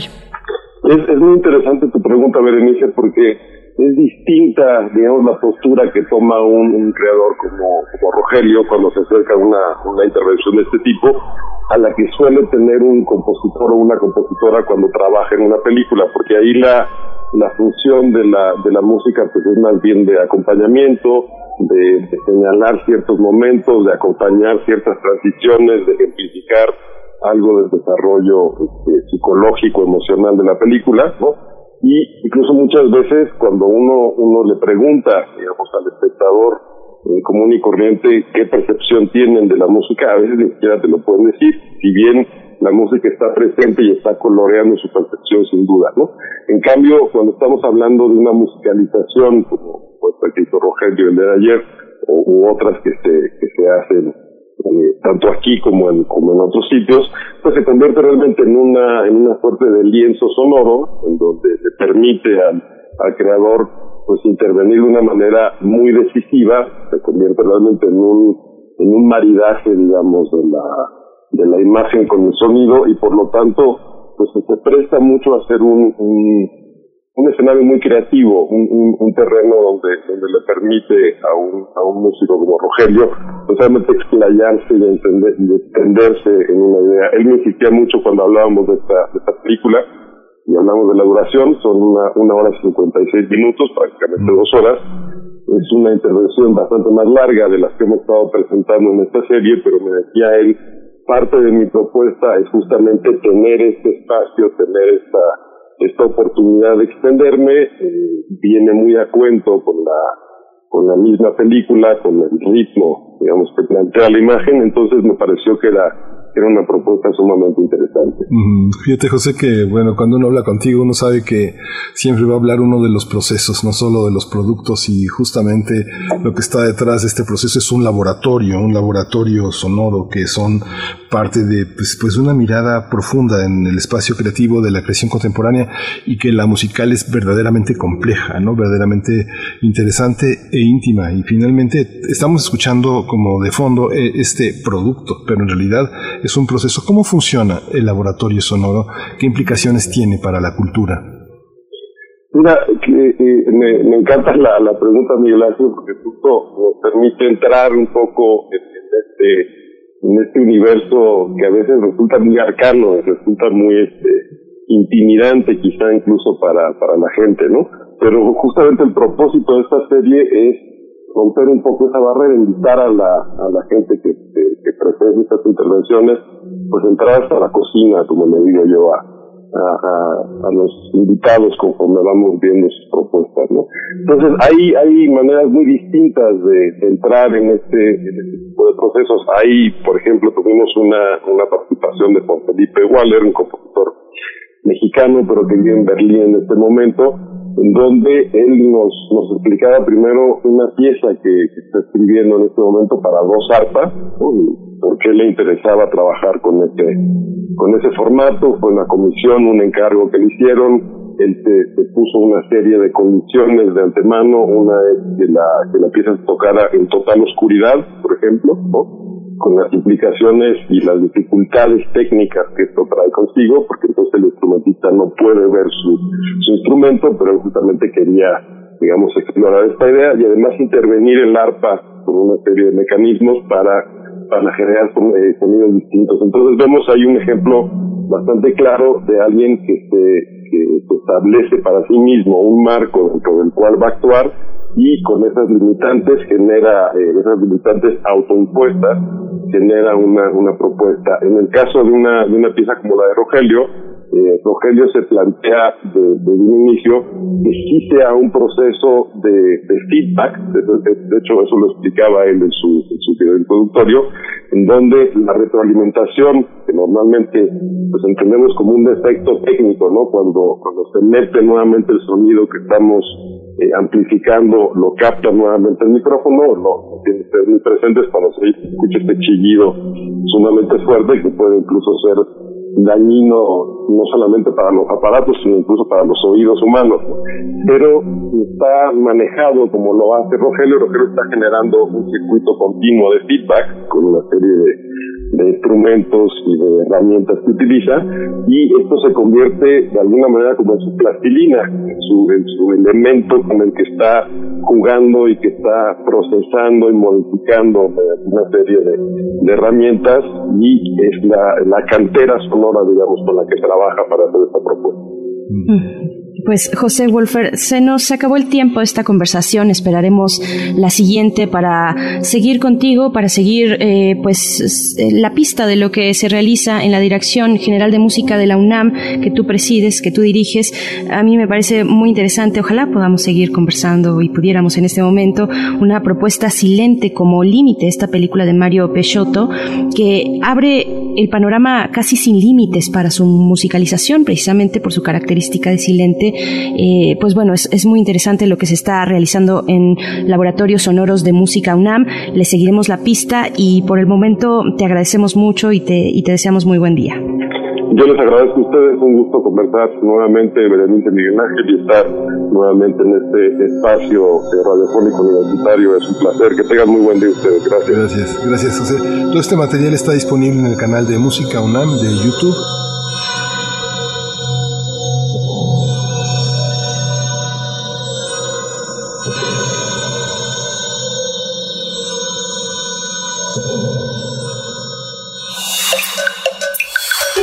Primer movimiento.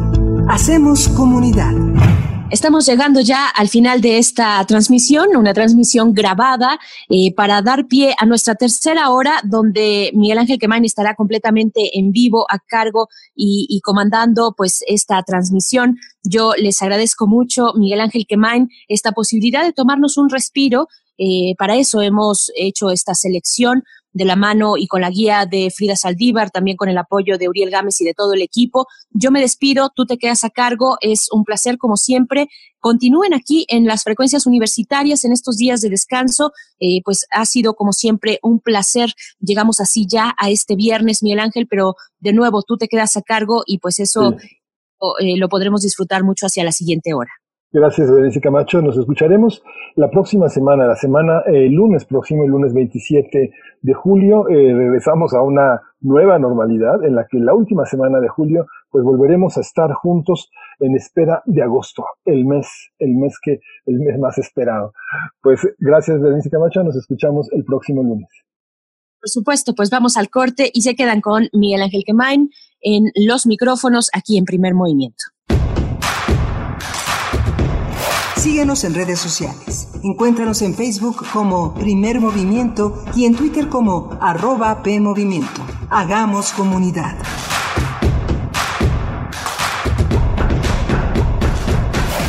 Hola, buenos días. Estamos aquí en Primer Movimiento. Bienvenidos, bienvenidas a Primer Movimiento. Hoy es viernes 24 de julio y son las 9 de la mañana con 4 minutos. Gracias a todos los que nos acompañan desde temprano, desde las 7 de la mañana en esta edición donde hoy se han recorrido temas importantes, necesarios. Hoy abrimos con Amparo Dávila y en la voz de Patricia Rosas Lopategui, que ha sido una especialista en Elena Garro, pero que su voz ha sido muy importante para también para dar a conocer, para mostrar otras, otras voces creadoras, no solo de mujeres, sino también de un panorama de la literatura mexicana que ella se ha dedicado a dar como a mostrar como profesora. Eh, también eh, recogimos esta conmemoración de los 13 años de la llamada Ley Robles, esta ley que impulsó en su momento, en sus mejores momentos como, eh, como política, como funcionaria pública, Rosario Robles, con la que las mujeres de esta ciudad tienen la posibilidad de no ser criminalizadas por su decisión y necesidad de interrumpir el embarazo.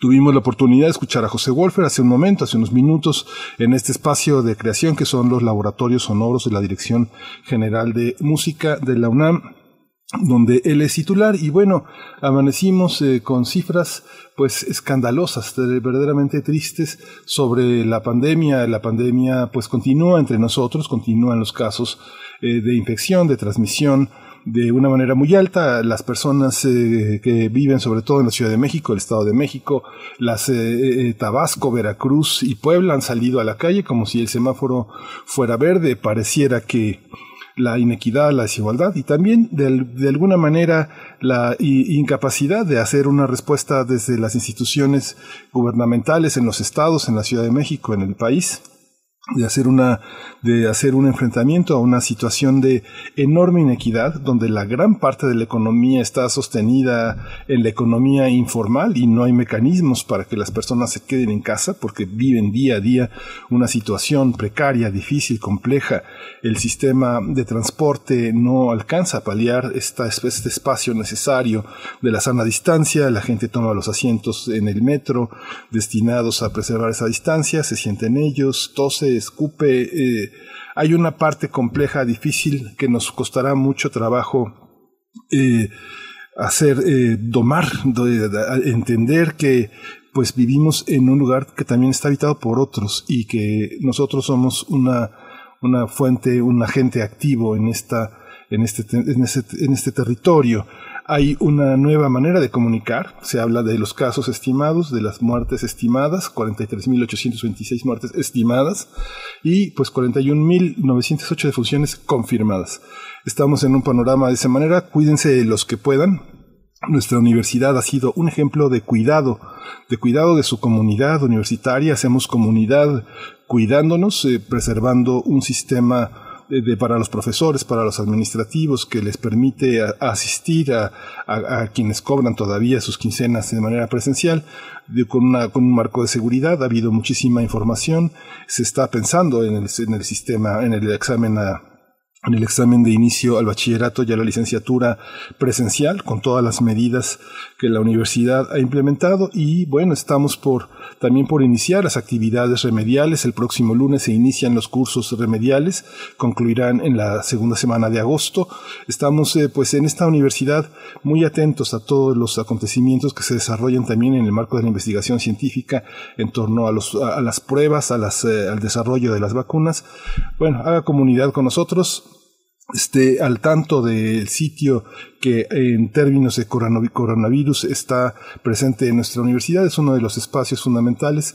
Como el doctor Mauricio Rodríguez señalaba, pues las universidades del resto del país han tratado de ponerse, eh, de ponerse al día con estos temas. Es un reto también para el pensamiento universitario estar atento de todos estos temas. Hoy vamos a tener también la presencia de dos figuras del teatro muy importantes. Uno de ellos es David Holguín, un director, un traductor, un dramaturgo muy importante, fundador, cofundador de El Milagro, un espacio teatral que también se ha caracterizado por hacer comunidad, por, por hacer un teatro que irradie no solo a México y a la Ciudad de México, sino a los vecinos, a la gente que día a día se cruzan con ella en las calles de, de este alrededor de Milán, de esta calle ya importante para el teatro mexicano Y estará con nosotros también Boris Sherman, un hombre que emigró, que llegó a México y se quedó con nosotros desde hace 30 años, poco más de 30 años, 31, 31 y cachito, con nosotros y que dirige el espacio del Teatro La Capilla, un hombre fundamental, un hombre, un gran maestro, un hombre generoso, un, dramaturgo, un, un director, un traductor, un actor.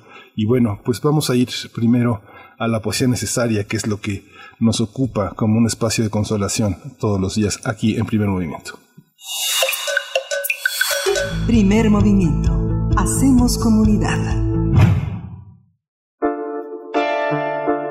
Es hora de poesía necesaria. Hoy vamos a leer poesía de José Ángel Leiva, este eh, gran difusor de la poesía, el poeta, editor, es editor de la otra de muchas colecciones de poesía, un hombre que viaja, que ha viajado ahora no tanto por todo el mundo, para encontrarse con poetas de todas las latitudes y traerlos y traer su poesía a México. Hoy vamos a hablar de la poesía. Una, una, poesía primordial que le abre los ojos, que le inunda los ojos de luz al poeta eh, que, que mira a sus muertos.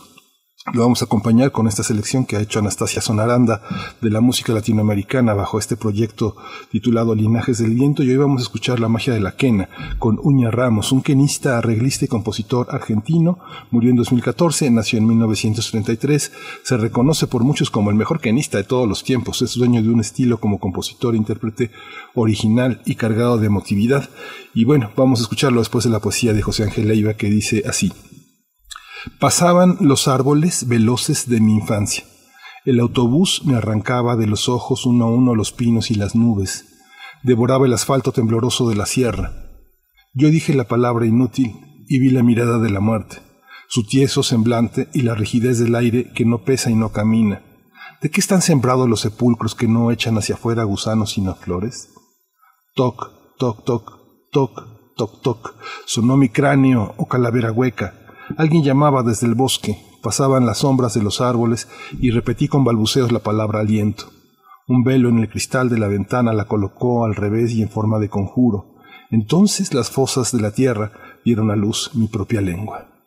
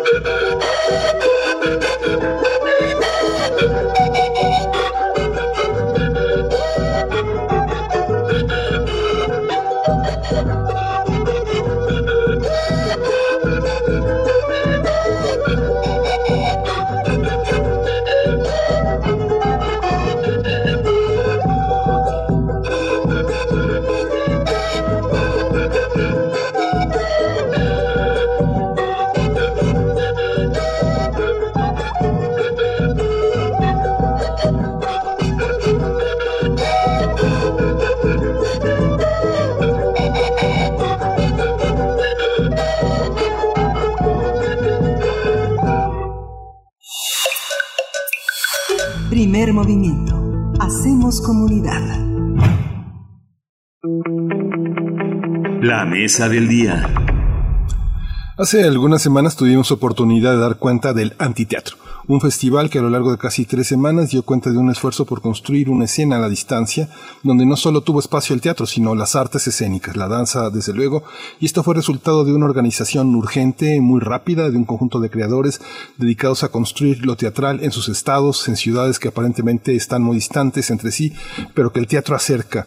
Tuvimos oportunidad de hablar con Gabriel Pascal, escenógrafo y cofundador de Teatro El Milagro, una organización teatral amplia y compleja que nos mostró la necesidad de una comunidad teatral que hace teatro de calidad, pensando en la tradición escénica y literaria de nuestra lengua y que ha puesto en español gran parte del patrimonio mundial. En este momento, en ese momento no hablamos de una crisis más generalizada que tiene que ver con múltiples aspectos, desde la enseñanza del teatro, desde las facultades de letras, las de nuestra facultad de filosofía y letras, por supuesto, el colegio de teatro, hasta el centro universitario de teatro, hoy en pausa, una pausa activa, porque la coordinación de difusión cultural, eh, la dirección de teatro, pues no se ha detenido. Hay un panorama de cierta estabilidad representado por los esfuerzos institucionales que van desde la Coordinación Nacional de Teatro, la Compañía Nacional de Teatro, el Centro Cultural Helénico, cobijados por el presupuesto de la Secretaría de Cultura, hasta espacios independientes, frágiles, de extraordinaria calidad, que animan el teatro en otras entidades como Mérida, donde está crecida, La Rendija, en Guadalajara, La Deriva Teatro, en Hermosillo Andamios Teatro, en Monterrey Musa, en fin. Estamos en una pausa activa y para hablar de ello hemos invitado a dos autoridades estéticas, estéticas y éticas que han hecho posible dos formas de organización teatral. Están con nosotros esta mañana Boris Schoeman, que el año pasado celebramos su presencia entre nosotros de tres décadas de ampliar los horizontes de nuestra escena. Él es traductor, director, actor, dirige el espacio teatral de la capilla con una programación que recientemente ha iniciado una nueva época muy activa, muy rica, muy diversa, muy heterogénea. Boris Schoeman, buenos días, gracias por aceptar esta charla. Hola Miguel Ángel, muy buenos días, un gusto estar aquí con, Gracias, gracias Boris. También le doy las gracias a David Holguín, quien es dramaturgo, director, editor, traductor, ensayista y es cofundador del Milagro, un conjunto teatral, una de las embajadas, auténtica embajada del teatro en México, un hombre muy generoso, un espacio también de generosidad en el que él participa y le agradezco mucho que esté entre nosotros esta mañana. Gracias David.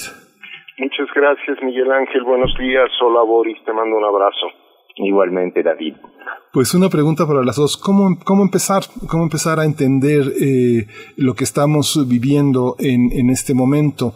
Ya eh, ustedes han puesto el ejemplo. Eh, cuéntanos, Boris, empezamos contigo. ¿Cómo se ha enfrentado el teatro a esta, a esta pandemia? ¿De dónde venimos? Venimos, no venimos de jauja, no venimos de un Edén, venimos de muchas dificultades, de una gran dificultad para tener públicos, para tener espacios, para negociar impuestos. ¿Y dónde estamos? ¿Dónde estamos hoy y hacia dónde va este, este, esta manera de hacer el teatro a distancia?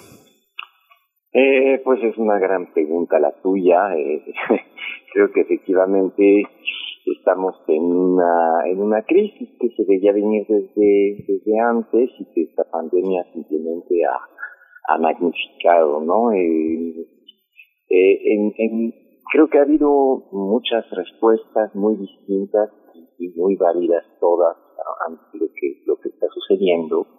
Eh, algunos eh, han, pues, han, aprovechado mucho para para quedarse pensando en en, en, su quehacer artístico, en cómo, cómo refundarse la palabra de moda, pero creo que pues siempre nos toca preguntarnos a los a los teatristas siempre estamos creando, inventándonos, este, para, para, pues para sentirnos vivos de alguna manera y, no, no quedarnos con, con los trabajos ya hechos. Entonces, pues en el caso de, en el caso mío, en el caso de la capilla, realmente sin quererlo me metí en una actividad absolutamente vorágine eh, sin darme tanto tiempo de reflexión, creo que ya estoy un poco cayendo en ello últimamente, eh, a partir de pues estar en línea, este, estar buscando pues seguir con la comunicación. Y es lo que he visto finalmente que me ha dado mucho gusto este de, ver que eh, pueden verte en otras latitudes, que puedes llegar a gente que no forzosamente era parte de tu público previamente a través de estas actividades en línea, las que yo he podido realizar en, lecturas de, de obras, conectándome con gente hasta la Patagonia, hasta Tailandia, hasta, quién sabe, o sea, lugares más, este, menos pensados de donde, de donde creía que, que me escucharían en, este, en tal o cual momento. Y eso, la verdad, pues, te dice que el poder del teatro llega muy lejos y podría podría ser eventualmente una manera de ir hacia lugares más remotos, donde hay menos actividad teatral que aquí en la Ciudad de México, justamente para ir a la búsqueda de estos nuevos públicos y ver cómo nos podemos comunicar de país a otro país cuando pues sabemos que los viajes son muy peligrosos ahora y son muy costosos también. Entonces pues eh, hay otras modalidades que pues, la verdad me di la tarea de explorar para ver cómo adaptar obras a la pequeña pantalla y sobre todo cómo poder crear a partir de estos nuevos medios para eh, pues seguir descubriendo cosas nuevas que finalmente es lo que a mí en lo particular me interesa retarme retarme a, una nueva búsqueda permanente. Entonces pues esto podría decir por el momento. Tú cómo, cómo lo ves David eh, mira pues como tú dices venimos de tiempos difíciles y vamos a tiempos más difíciles creo que que Boris ha ha planteado muy bien como las las ventanas que hemos estado tratando de abrir. Y creo que, digamos, en este presente se nos abrió una pausa para reflexionar en amplio sentido sobre nuestro pasado y el presente y las posibilidades que tenemos. Lo que es muy interesante de lo que está ocurriendo en las redes en general con, con el teatro, más allá de que los que estamos en el Teatro El Milagro creemos fervientemente en el teatro presencial, pero lo que se ha abierto es una discusión política, a fin de cuentas. Es decir, eh, cómo nos organizamos, cómo nos hemos organizado, qué posibilidades hay para que gremialmente sobrevivamos en un sentido colectivo. Creo que esa es la palabra esencial para entender este, este momento de las artes escénicas. Si digamos el teatro es un, un arte colectivo per se, que, que habita el presente, donde lo que implica fundamentalmente es la relación con nosotros, que formamos familias en cada, en cada montaje, que cada uno de nuestros colectivos se, se hermana a fin de cuentas para sobrevivir. En este momento, eh, lo que es clarísimo es que el teatro mexicano tendrá que ser solidario o no podrá ser, ¿no?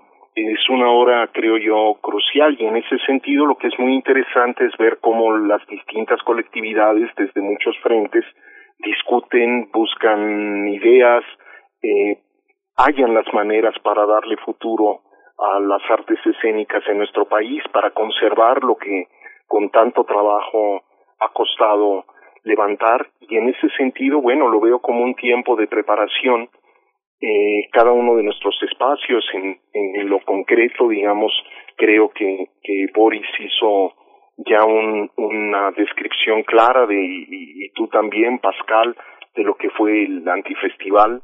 Boris es, digamos, una de las, de las figuras fundamentales en ese, en ese proyecto.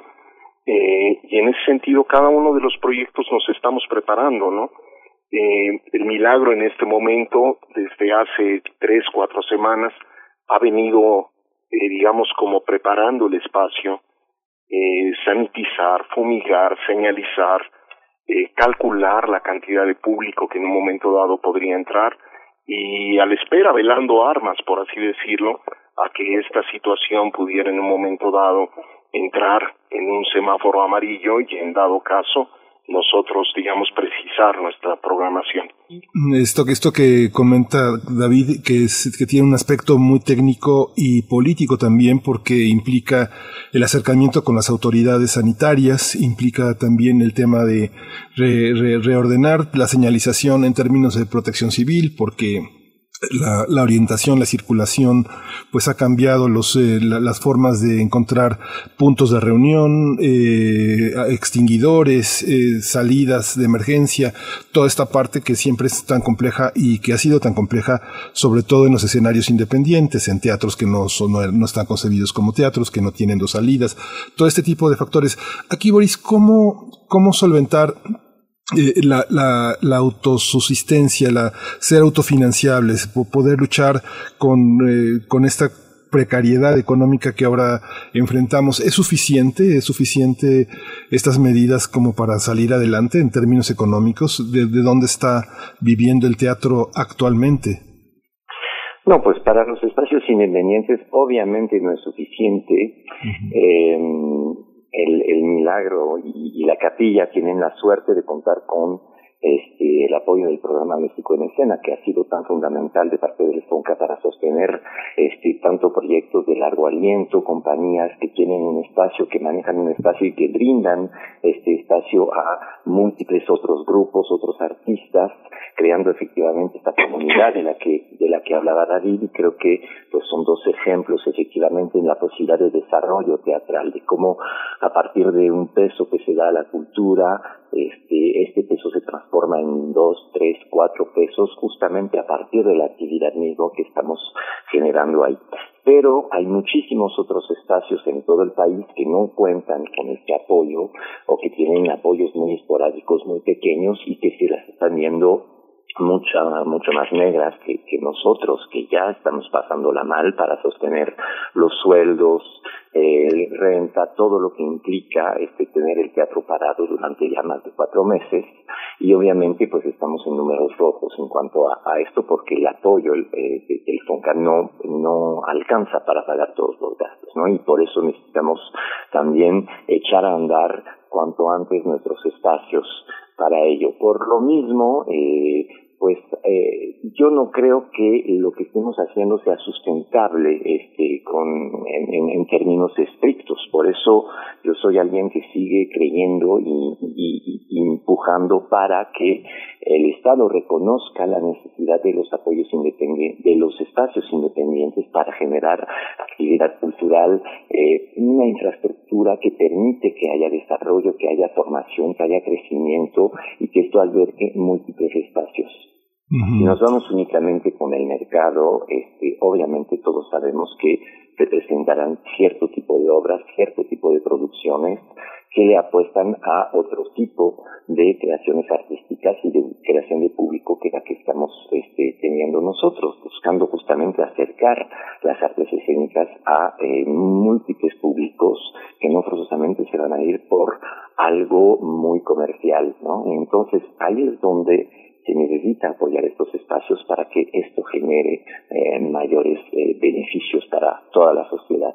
Por eso, bueno, una de las ideas es este, la creación de eh, distintos programas nuevos que hemos este, promovido a través de la, esta asociación nueva que hemos creado, con unos 30 teatros de todo el país, que pues te podría seguir hablando horas del asunto, pero bueno, dejo que, que David también te cuente. Sí, ojalá y pueda plantearle esta pregunta a David porque en mi cabeza da vueltas para ordenarse, David. En ese momento, digamos, pareciera que desde el Ejecutivo eh, parten los discursos culturales, más que de la Secretaría de Cultura, que parece que los replica nada más. Pero hay una parte, una confusión, David, entre eh, intelectuales y artistas.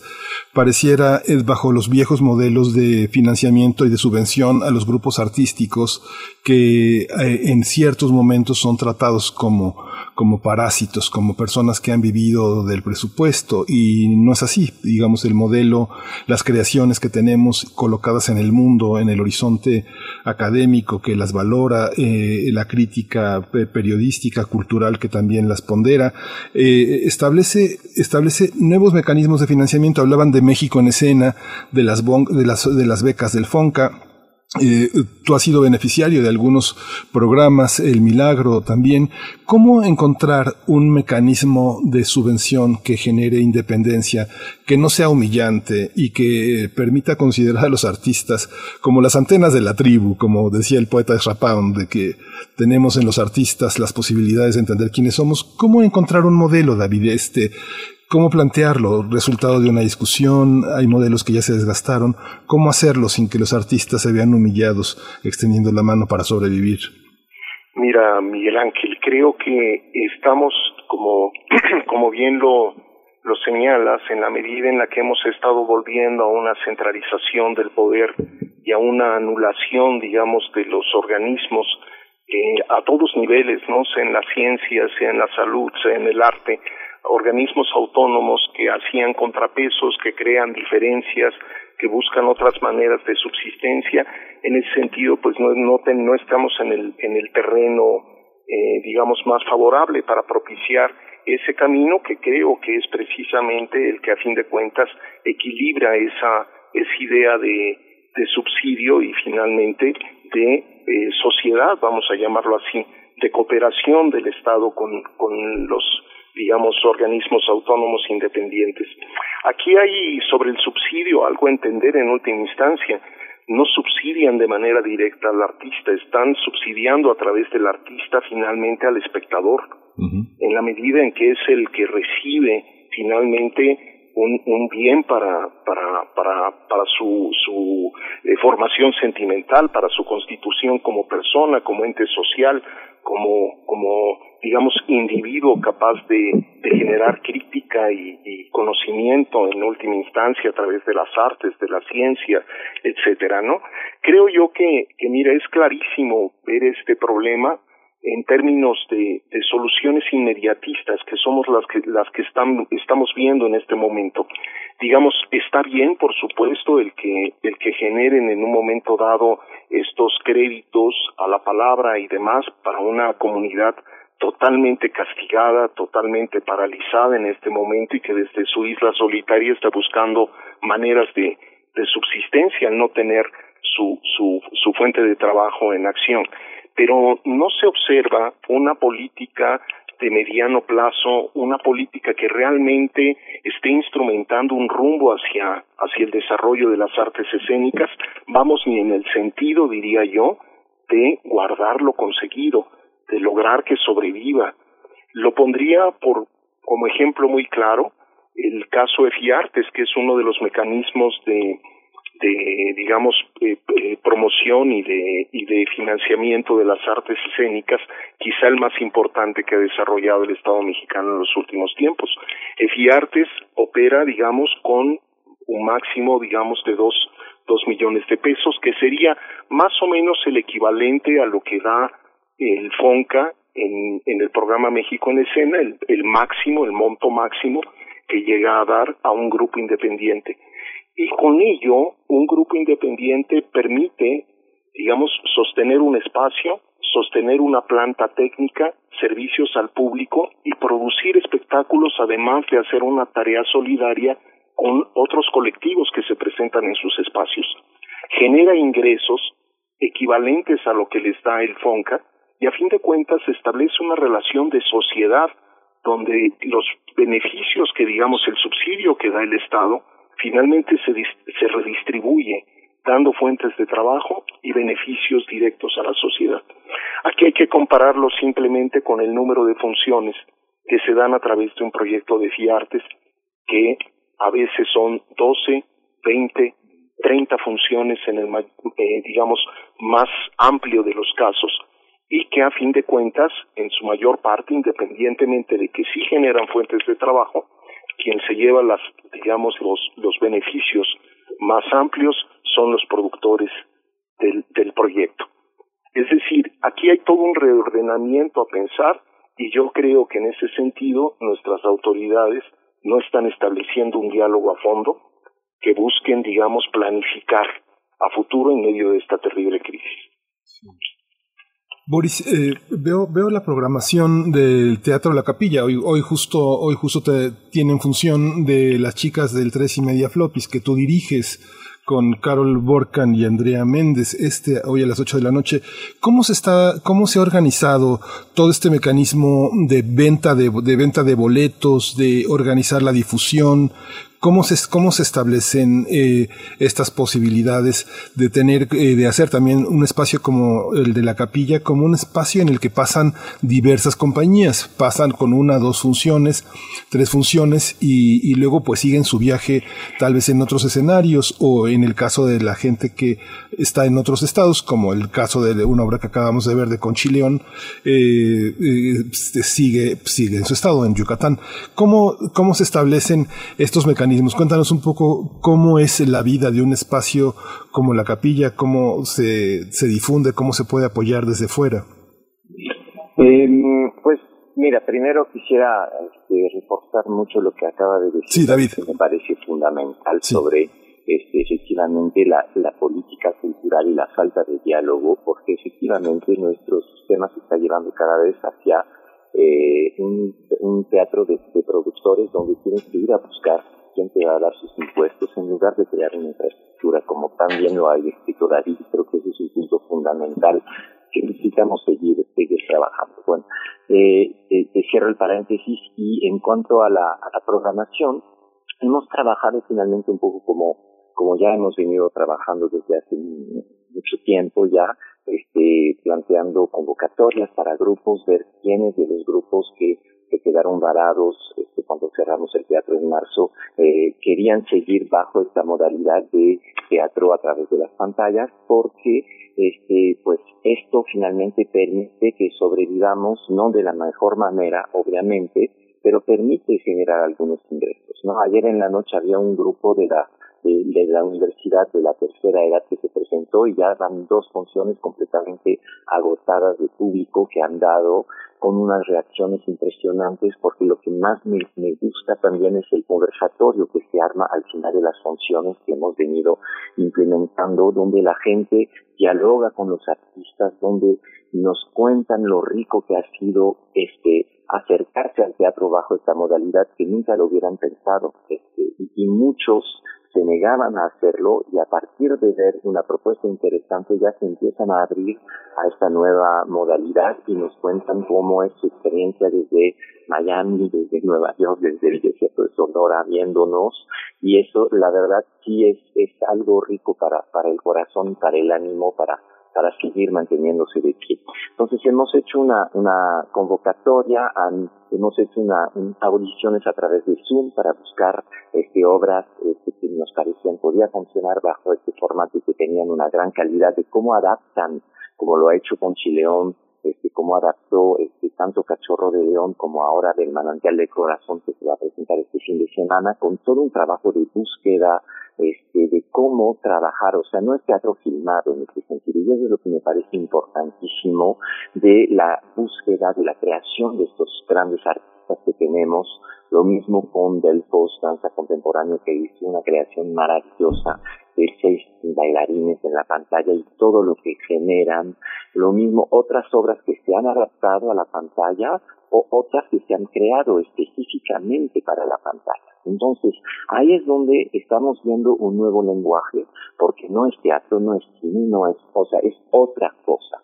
Y a mí, la verdad, ver una obra para niños que me hace llorar de tan emotiva y tan bien hecha que está, te juro que desde mi encierro me anima a seguir este, luchando para pues, buscar encontrar esos canales y lograr un poco convencer al público que sí se puede. Claro que no es lo ideal, claro que preferimos todos abrazarnos en el teatro y vernos la cara, pero mientras no se pueda esto, creo que es un paliativo para finalmente lograr que eh, la gente se pueda expresar, que el público pueda estar atendiendo este, esta necesidad de ver este, poesía en la pantalla. Yo, yo, hablo mucho de, la, de, la, poesía que podamos brindar a través de, de estas pequeñas pantallas que tenemos frente a nosotros para quitarles lo frío y, y buscarle darles una vida más interesante. Entonces, claro que se genera poco dinero, algunos más que otros, algunos han realmente llenado funciones de manera impresionante. Dejamos que el público escoja el costo que quiera y pueda pagar. Lo sabemos que todo mundo está muy amolado por el momento. Entonces, pues es una, estamos buscando finalmente, estamos, no, no tenemos ya establecido una política y vamos a ver cuánto tiempo nos quedemos haciendo esto, tal vez empezar a hacer funciones híbridas con un poco de gente en el teatro y otros viéndola a través de sus pantallas en sus casas, para poquito a poquito regresar a esta normalidad que nunca será igual, pero que esperemos podamos eh, volver todos. Sí, lo que dices Boris es muy interesante porque Boris Schema se refiere a, a, esta obra que se llama La Casa 11, que, que sí, se puede decir que pues son actores de la tercera edad, aunque hay, hay dos, dos actrices que son muy jóvenes. Esta, esta obra tiene que ver con una, una visión en un edificio donde distintos inquilinos hablan, ¿no? Y, se convierten, terminan convertidos en fantasmas desde el terremoto de 2017 hasta, eh, la, hasta la pandemia. A mí me sorprendió también mucho, Boris, ver que eh, había cerca de 86 personas en la función y que justamente cuando se abrieron las, las pantallas de, toda la gente que está escuchando, que es una nueva modalidad de un teatro que en los años 70 era de discusión, el cine debate y todo lo que se vivió en aquellos años de discusión, eran, eran personas que aman lo que hacen las personas que ellos quieren, que son sus padres, sus abuelos, sus amigos, eh, sus colegas, y es eh, una parte de una ritualidad del teatro, pues también que tenemos que reconocer que está entre nosotros y que el teatro es una necesidad vital para muchas personas, memorizar, apropiarse de un personaje, todo ese mundo. Pero bueno, ahora vuelvo, vuelvo a David, que el milagro, pues, es uno de los grandes espacios de vanguardia eh, en, México y, en Latinoamérica. Está formado por un grupo de actores y actrices de extraordinaria calidad, desde Mauricio Davison, Laura Almela, Daniel Jiménez Cacho. Es un laboratorio en el que se han experimentado muchas cosas. Y desde hace mucho tiempo, eh, David eh, albergó propició que se grabaran algunas de las obras que se hicieron en el Milagro y se grabaron con mucha calidad en video. ¿Cuál es la opción también, esta discusión, David, que ahora pues revive de, este, de tener un teatro que se, que se graba y que tiene una perspectiva del que tiene el ojo de la cámara? Muchas de las obras que estamos viendo son obras que tienen cierta solidez, que se estrenaron en 2017, 2018 y que los grupos ahora ponen en el lenguaje de las pantallitas para, para volver a, releer. ¿Cuál es este, este otro lado, David? ¿Cómo lo ves tú? Que bueno, son pioneros en esta parte de, de filmar, de grabar el teatro que, que hacen. Mira, lo que nos propusimos y esto, digamos, tiene, cuando empezamos con Juan Alonso y su compañía Videoescena, arrancamos alrededor de 2009 más o menos, a trabajar con él. Y fue un poco la idea de, digamos, por un lado, preservar la memoria del trabajo que, que hemos hecho, pero también darle al video no únicamente la idea del registro, sino de que a fin de cuentas implicara también un intento de acercamiento a ese otro lenguaje. Sabemos que no es, digamos, la, la puesta en escena, que que digamos eh, es una pálida sombra de ese presente de relación entre el espectador y el, el, acontecimiento en escena, pero a fin de cuentas era, por un lado, nutrir la memoria y por otro lado también el permitirse, a través de ese, digamos, trabajo especializado, el construir un, un lenguaje que pudiera ser más ágil finalmente la, la percepción del, del espectador.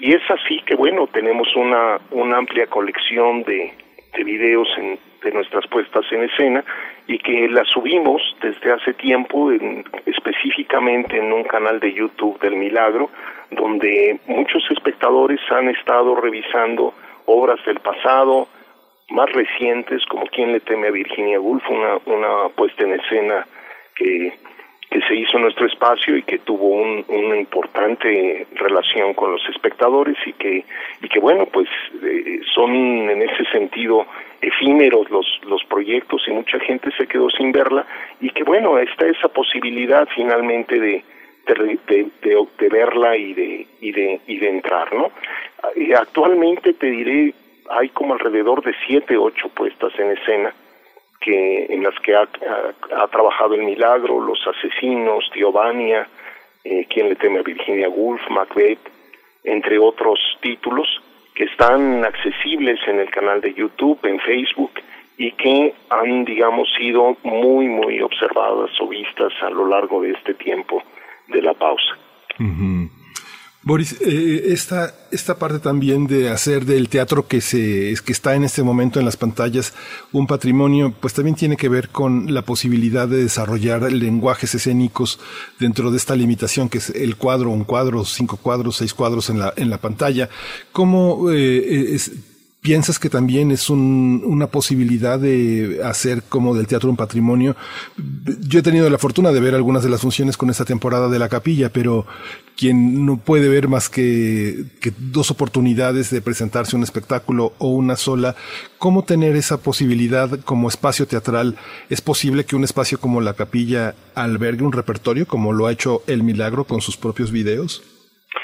Mira, eh, nosotros hemos este, decidido seguir haciendo cosas en vivo porque creo que esta experiencia de que cualquier accidente puede suceder, te sucede en, en, en el escenario y te sucede también en la pantalla. Entonces, este momento de saber que esto que estás viendo es único, es irrepetible, lo mismo que el teatro, a mí me parece algo que sobre lo cual estoy apostando porque he descubierto personalmente y me he sorprendido de tanta calidad este que he podido ver. Y es un poquito lo mismo que el teatro presencial, o sea, a veces vas a ver buenas cosas, a veces vas a ver cosas que, dices, ¿para qué vine a ver esto? O sea, es exactamente lo mismo que está sucediendo en la pantalla. Hay muy buenas propuestas, buscamos eh, tener una curaduría la mejor posible justamente viendo las obras en audiciones para proponer al público una obra distinta cada día y realmente muy cuidado de teatro para niños, de teatro para adolescentes, para adultos, de danza, de propuestas novedosas que me parecen extremadamente interesantes. Yo he venido dando también talleres sobre cómo adaptar estas cosas, he venido trabajando también con actores y con directores a través de talleres y finalmente buscando eh, seguir explorando porque cuando das un taller también aprendes igual que tus alumnos y es la maravilla. Eh, entonces, creo que eh, pues hay muchas búsquedas eh, muy interesantes que se están dando ahorita y, creo que pues ahí es donde podemos nosotros los creadores ver cómo finalmente adaptar un texto para la pantalla, usar distintas herramientas. Yo voy a aprovechar estos tiempos para ir justamente al teatro, ya con dos, tres personas, este, para ver cómo creamos un espectáculo específicamente dentro de este tiempo de pandemia, con otros parámetros, con otras herramientas que estamos descubriendo y que estamos explorando. Entonces, eh, pues es un poco la idea por, por el momento, vamos a ver hasta cuándo seguimos siento que es como, finalmente, como un juguete nuevo, este, me siento como un niño y, y tal vez el juguete este, me canse yo rápidamente como un niño con su juguete. Por el momento no ha sucedido y sigo encontrándole este, otras maneras de manipularlo, de divertirme con él para este pues buscar llegar al público que es lo que más me interesa y la verdad la reacción de la gente viendo este tipo de cosas me alenta mucho a eh, a, seguir explorando porque he visto cómo podemos llegar a nuevos públicos, cómo público que no es forzosamente de teatro, que no va al teatro, de repente prende su pantalla al final nos comenta su emoción de haber visto esto. Entonces, todo esto creo que es muy interesante. David, ¿Cómo distinguir, David Holguín, eh, cofundador del Milagro, director, dramaturgo, cómo, cómo distinguir entre el teatro que llamamos comercial y el teatro de calidad? Digamos que, no sé, yo me, me, me, he llenado los ojos con muchos de los trabajos que ha hecho Carretera 45, que en el Milagro he seguido la trayectoria, pues, no sé, de una actriz que es parte del Milagro, que es Laura Almela. Eh, eh, su desarrollo, el trabajo de personajes, eh, el trabajo de, tu propia dirección, de cómo eh, no hacer del teatro como un ave de paso, cómo mantenernos fieles, mantenernos leales a los actores, a los directores que nos gustan, cómo distinguir entre lo comercial y, y el teatro, ¿cómo le llamaríamos? ¿Cultural, de mayor rigor, de mayor trascendencia, el que se queda en la memoria, el que se puede ver más de una vez? ¿Cómo, ¿Cómo distinguir? ¿Cuál es la situación eh, entre esos dos teatros? Eh, hoy el teatro comercial también se enfrenta pues prácticamente a la misma situación a la que se están enfrentando ustedes. ¿Cuáles serían las diferencias que tú ves, David? Mira, yo, yo pienso que no estaría en el terreno del rigor. Vamos a pensar que en última instancia el teatro comercial a lo que aspiraría es también a un, una factura impecable y que uh -huh. se puede observar se ha observado en el, en, en, el teatro mexicano, en los escenarios mexicanos de este corte, como se observa con, quizá con un poco de mayor frecuencia en, en los escenarios, digamos, de West End, de Broadway, etcétera, ¿no? Sí. Creo que, que, digamos, esa es un, una aspiración técnica que a fin de cuentas compartimos en ese sentido.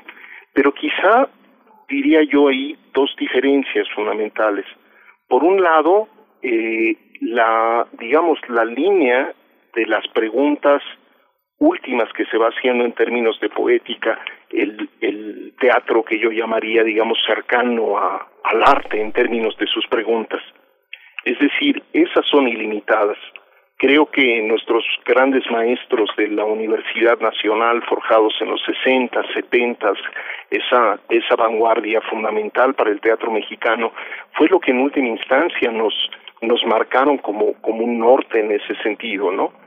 Y por otro lado, creo que hay una serie de consideraciones éticas, una serie de consideraciones en términos de, de a fin de cuentas, qué decir de nuestra relación con el con la actualidad mexicana, con, los, grandes problemas que, que aquejan al alma humana y que en última instancia son siempre territorios problematizadores, a veces no agradables para el espectador, pero necesarios.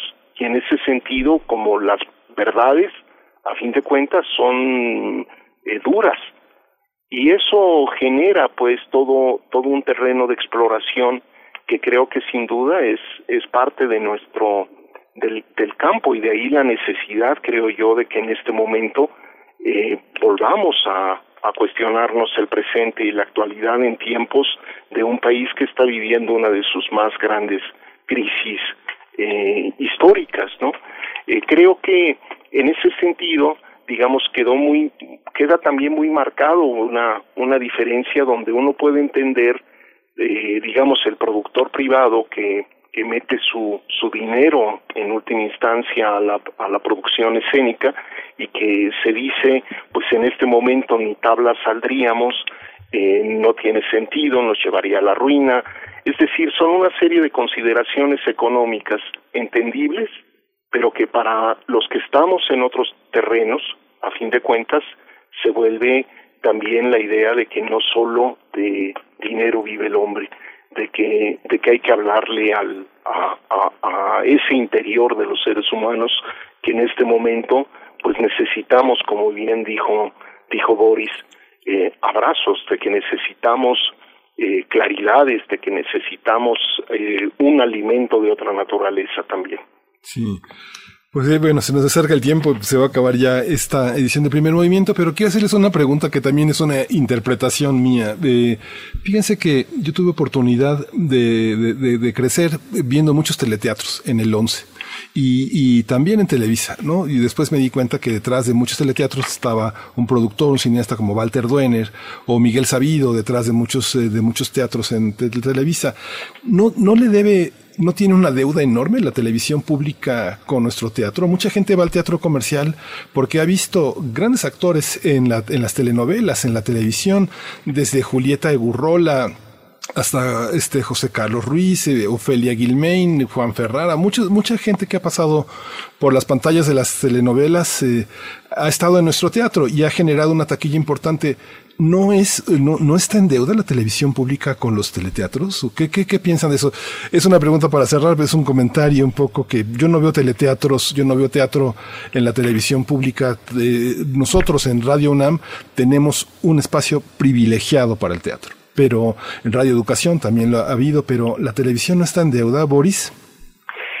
Pues mira, yo creo que podríamos buscarle, seguramente está en deuda. Yo nunca he dado tantas entrevistas, incluso a televisiones comerciales como en, este, en estos tiempos de pandemia, pero no para hablar de la creación dramatúrgica, artística, escénica, sino para hablar de la crisis. ¿no? Entonces, pues me ha dado gusto finalmente ser tan solicitado, pero, pero me gustaría mucho que también los grandes medios de comunicación pongan un poco el ojo hacia la creación misma. Creo que lo, algo que nos caracteriza juntos a, al milagro y a la capilla es este gusto por la dramaturgia contemporánea. Entonces, sí. ¿cómo hacer para que un bello texto pueda eh, llegar a un gran público a través de la televisión, a través de la radio? Tú hablas de, de, de, los teleteatros, yo, yo me crié mucho también en, en Francia escuchando radioteatros, escuchando eh, textos dramatizados en la radio y el poder de imaginación que genera la radio a partir de la poética teatral es impresionante. Entonces, sí. creo que pues también falta que tengamos estos acercamientos con estos grandes medios de comunicación. Eh, tú hablabas hace rato, hablaban de teatro comercial, pero creo que justamente eh, el chiste de lo popular es cómo poder llegar finalmente a un mayor público, que es lo que nos interesa a todos. Y si les traemos poesía, y si les traemos belleza, y si les traemos algo que realmente va a modificar su noción de lo que puede ser el teatro a partir de estas poéticas contemporáneas tan interesantes estamos promoviendo, escribiendo, traduciendo, montando, dirigiendo, actuando, creo que mucha gente no las conoce. Y entonces la televisión seguramente sería una herramienta muy buena para poder desarrollar y llegar a estos, hasta estos públicos que a veces no llegan a nuestros teatros. David, un último comentario. Yo creo que, digamos, tienes razón en el sentido de que sería un medio y una alianza donde podríamos encontrar y apreciar extraordinarias actuaciones que no necesariamente son las que se dan finalmente en las series o digamos inclusive en el en el cine es decir eh, a lo que un gran texto eh, un texto clásico somete al actor es a digamos el mayor reto en términos de su conexión intelectual y su conexión emocional. Creo que eso es lo que tienen los extraordinarios actores de teatro, que en nuestro país son muchos, ¿no? Hay mucha gente que tiene esos, esos talentos privilegiados y ese trabajo técnico tan, tan depurado. Y por supuesto que no podemos volver atrás a esos teleteatros que, que, que tú y yo generacionalmente apreciamos. Pero en estos tiempos también de la velocidad, creo que el, el Estado, las televisoras del Estado podrían hacer una tarea muy importante en ese terreno. Claro que eso requiere más producción, requiere más tiempo, requiere, pero también está la posibilidad de las alianzas, ¿no? A fin de cuentas. Pues les agradezco mucho que se hayan dado el tiempo para, para, esta conversación con nuestros radioescuchas. Quedará en el podcast, quedará en la memoria de esta estación también que eh, se ha comprometido con el teatro desde hace más de 80 años. Y David Holguín, muchas gracias por estar con nosotros esta mañana. Te seguimos, te apreciamos, te admiramos. Tenemos mucho respeto por tu trabajo y por el trabajo que se hace en el Milagro. Gracias, David. Te agradezco muchísimo, Miguel Ángel. Eres un hombre muy generoso. Y bueno, eh, ya sabes, el Milagro es tu casa y te mandamos un fuertísimo abrazo gracias por tu espacio, que realmente es un lugar privilegiado en la Universidad Nacional. Gracias, David. Gracias, Boris Sherman. Muchas gracias por tu trabajo. Te admiramos, te respetamos. Seguimos el trabajo del Teatro La Capilla y pues cada vez que hay funciones la recomendamos aquí en primer movimiento. Pues muchísimas gracias, Miguel Ángel. Un gusto compartir esta mesa con, David. Gracias. Hasta pronto. Pues aquí seguimos aquí en primer en primer movimiento. Eh, vamos a vamos a ir con eh, unas unas recomendaciones culturales que preparó Tamara Quiros para nosotros. Iniciativa de la Coordinación de Difusión Cultural Cultura UNAM en Casa, hay contenido digital para todos los gustos y las edades. En la página del Museo Universitario Arte Contemporáneo encontrarás exposiciones, teatro y talleres. Uno de los imperdibles es el tutorial para realizar un diario gráfico de comida, inspirado en la obra del artista y gestora cultural Virginia Pérez Ratón, quien centró su investigación en objetos cotidianos portadores de una cierta memoria afectiva, las ideas e imágenes de vulnerabilidad, ruptura, fragilidad, así como la influencia del contexto inmediato y los estereotipos que las estructuras sociales confieren a las relaciones humanas, este tutorial nos invita a realizar un viaje por la memoria, utilizar los sentidos y contar historias ocultas de nuestros alimentos. Haz tu diario gráfico de comida y conecta tus sensaciones en familia. Encuentra el tutorial en muac.unam.mx. Nuestra segunda sugerencia de hoy son los viajes literarios que nos ofrece Universo de Letras. También, todos los martes y jueves a las 8 de la noche puedes ver y escuchar a los abuelos lectores y cuentacuentos. Sigue las redes sociales de Universo de Letras y comparte lecturas. En el ámbito teatral, te recomendamos Mujeres decididas e insistentes que lavan y remiendan sus propios calzones. Un texto que surgió a partir de las reflexiones virtuales alrededor de la nueva ola feminista y de la lectura del cuento La isla desconocida de José Saramago. Nueve mujeres, actrices, dramaturgas y directoras reunidas a través de las plataformas virtuales crean y piensan en el teatro como destino. Disfruta de este proyecto a través de Teatro UNAM.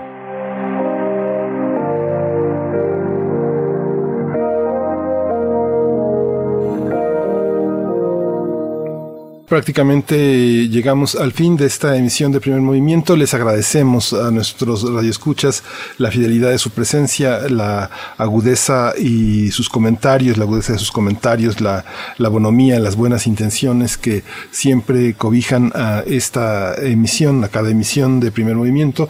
Estuvimos en este periodo dos, dos horas, las dos primeras horas grabadas durante toda esta semana. El lunes regresamos, regresamos con más ímpetus, más descansados, con muchísimo entusiasmo por esa responsabilidad que significa estar con ustedes. La universidad eh, continúa con este resguardo de su comunidad, con esta sugerencia a la sociedad mexicana, a nuestros radioescuchas, de que se cuiden, de que mantengan la sana distancia, de que preserven su, eh, la comodidad de su casa, de si no tienen que salir, no salgan. Hoy estuvieron con nosotros en la dirección de orquesta, en la producción Frida Saldívar, en las redes sociales Tamara Quirós, Arlene Cortés en la asistencia a la producción, Arturo González en el control, los controles técnicos. Estuvo Socorro Montes también esta semana apoyándonos.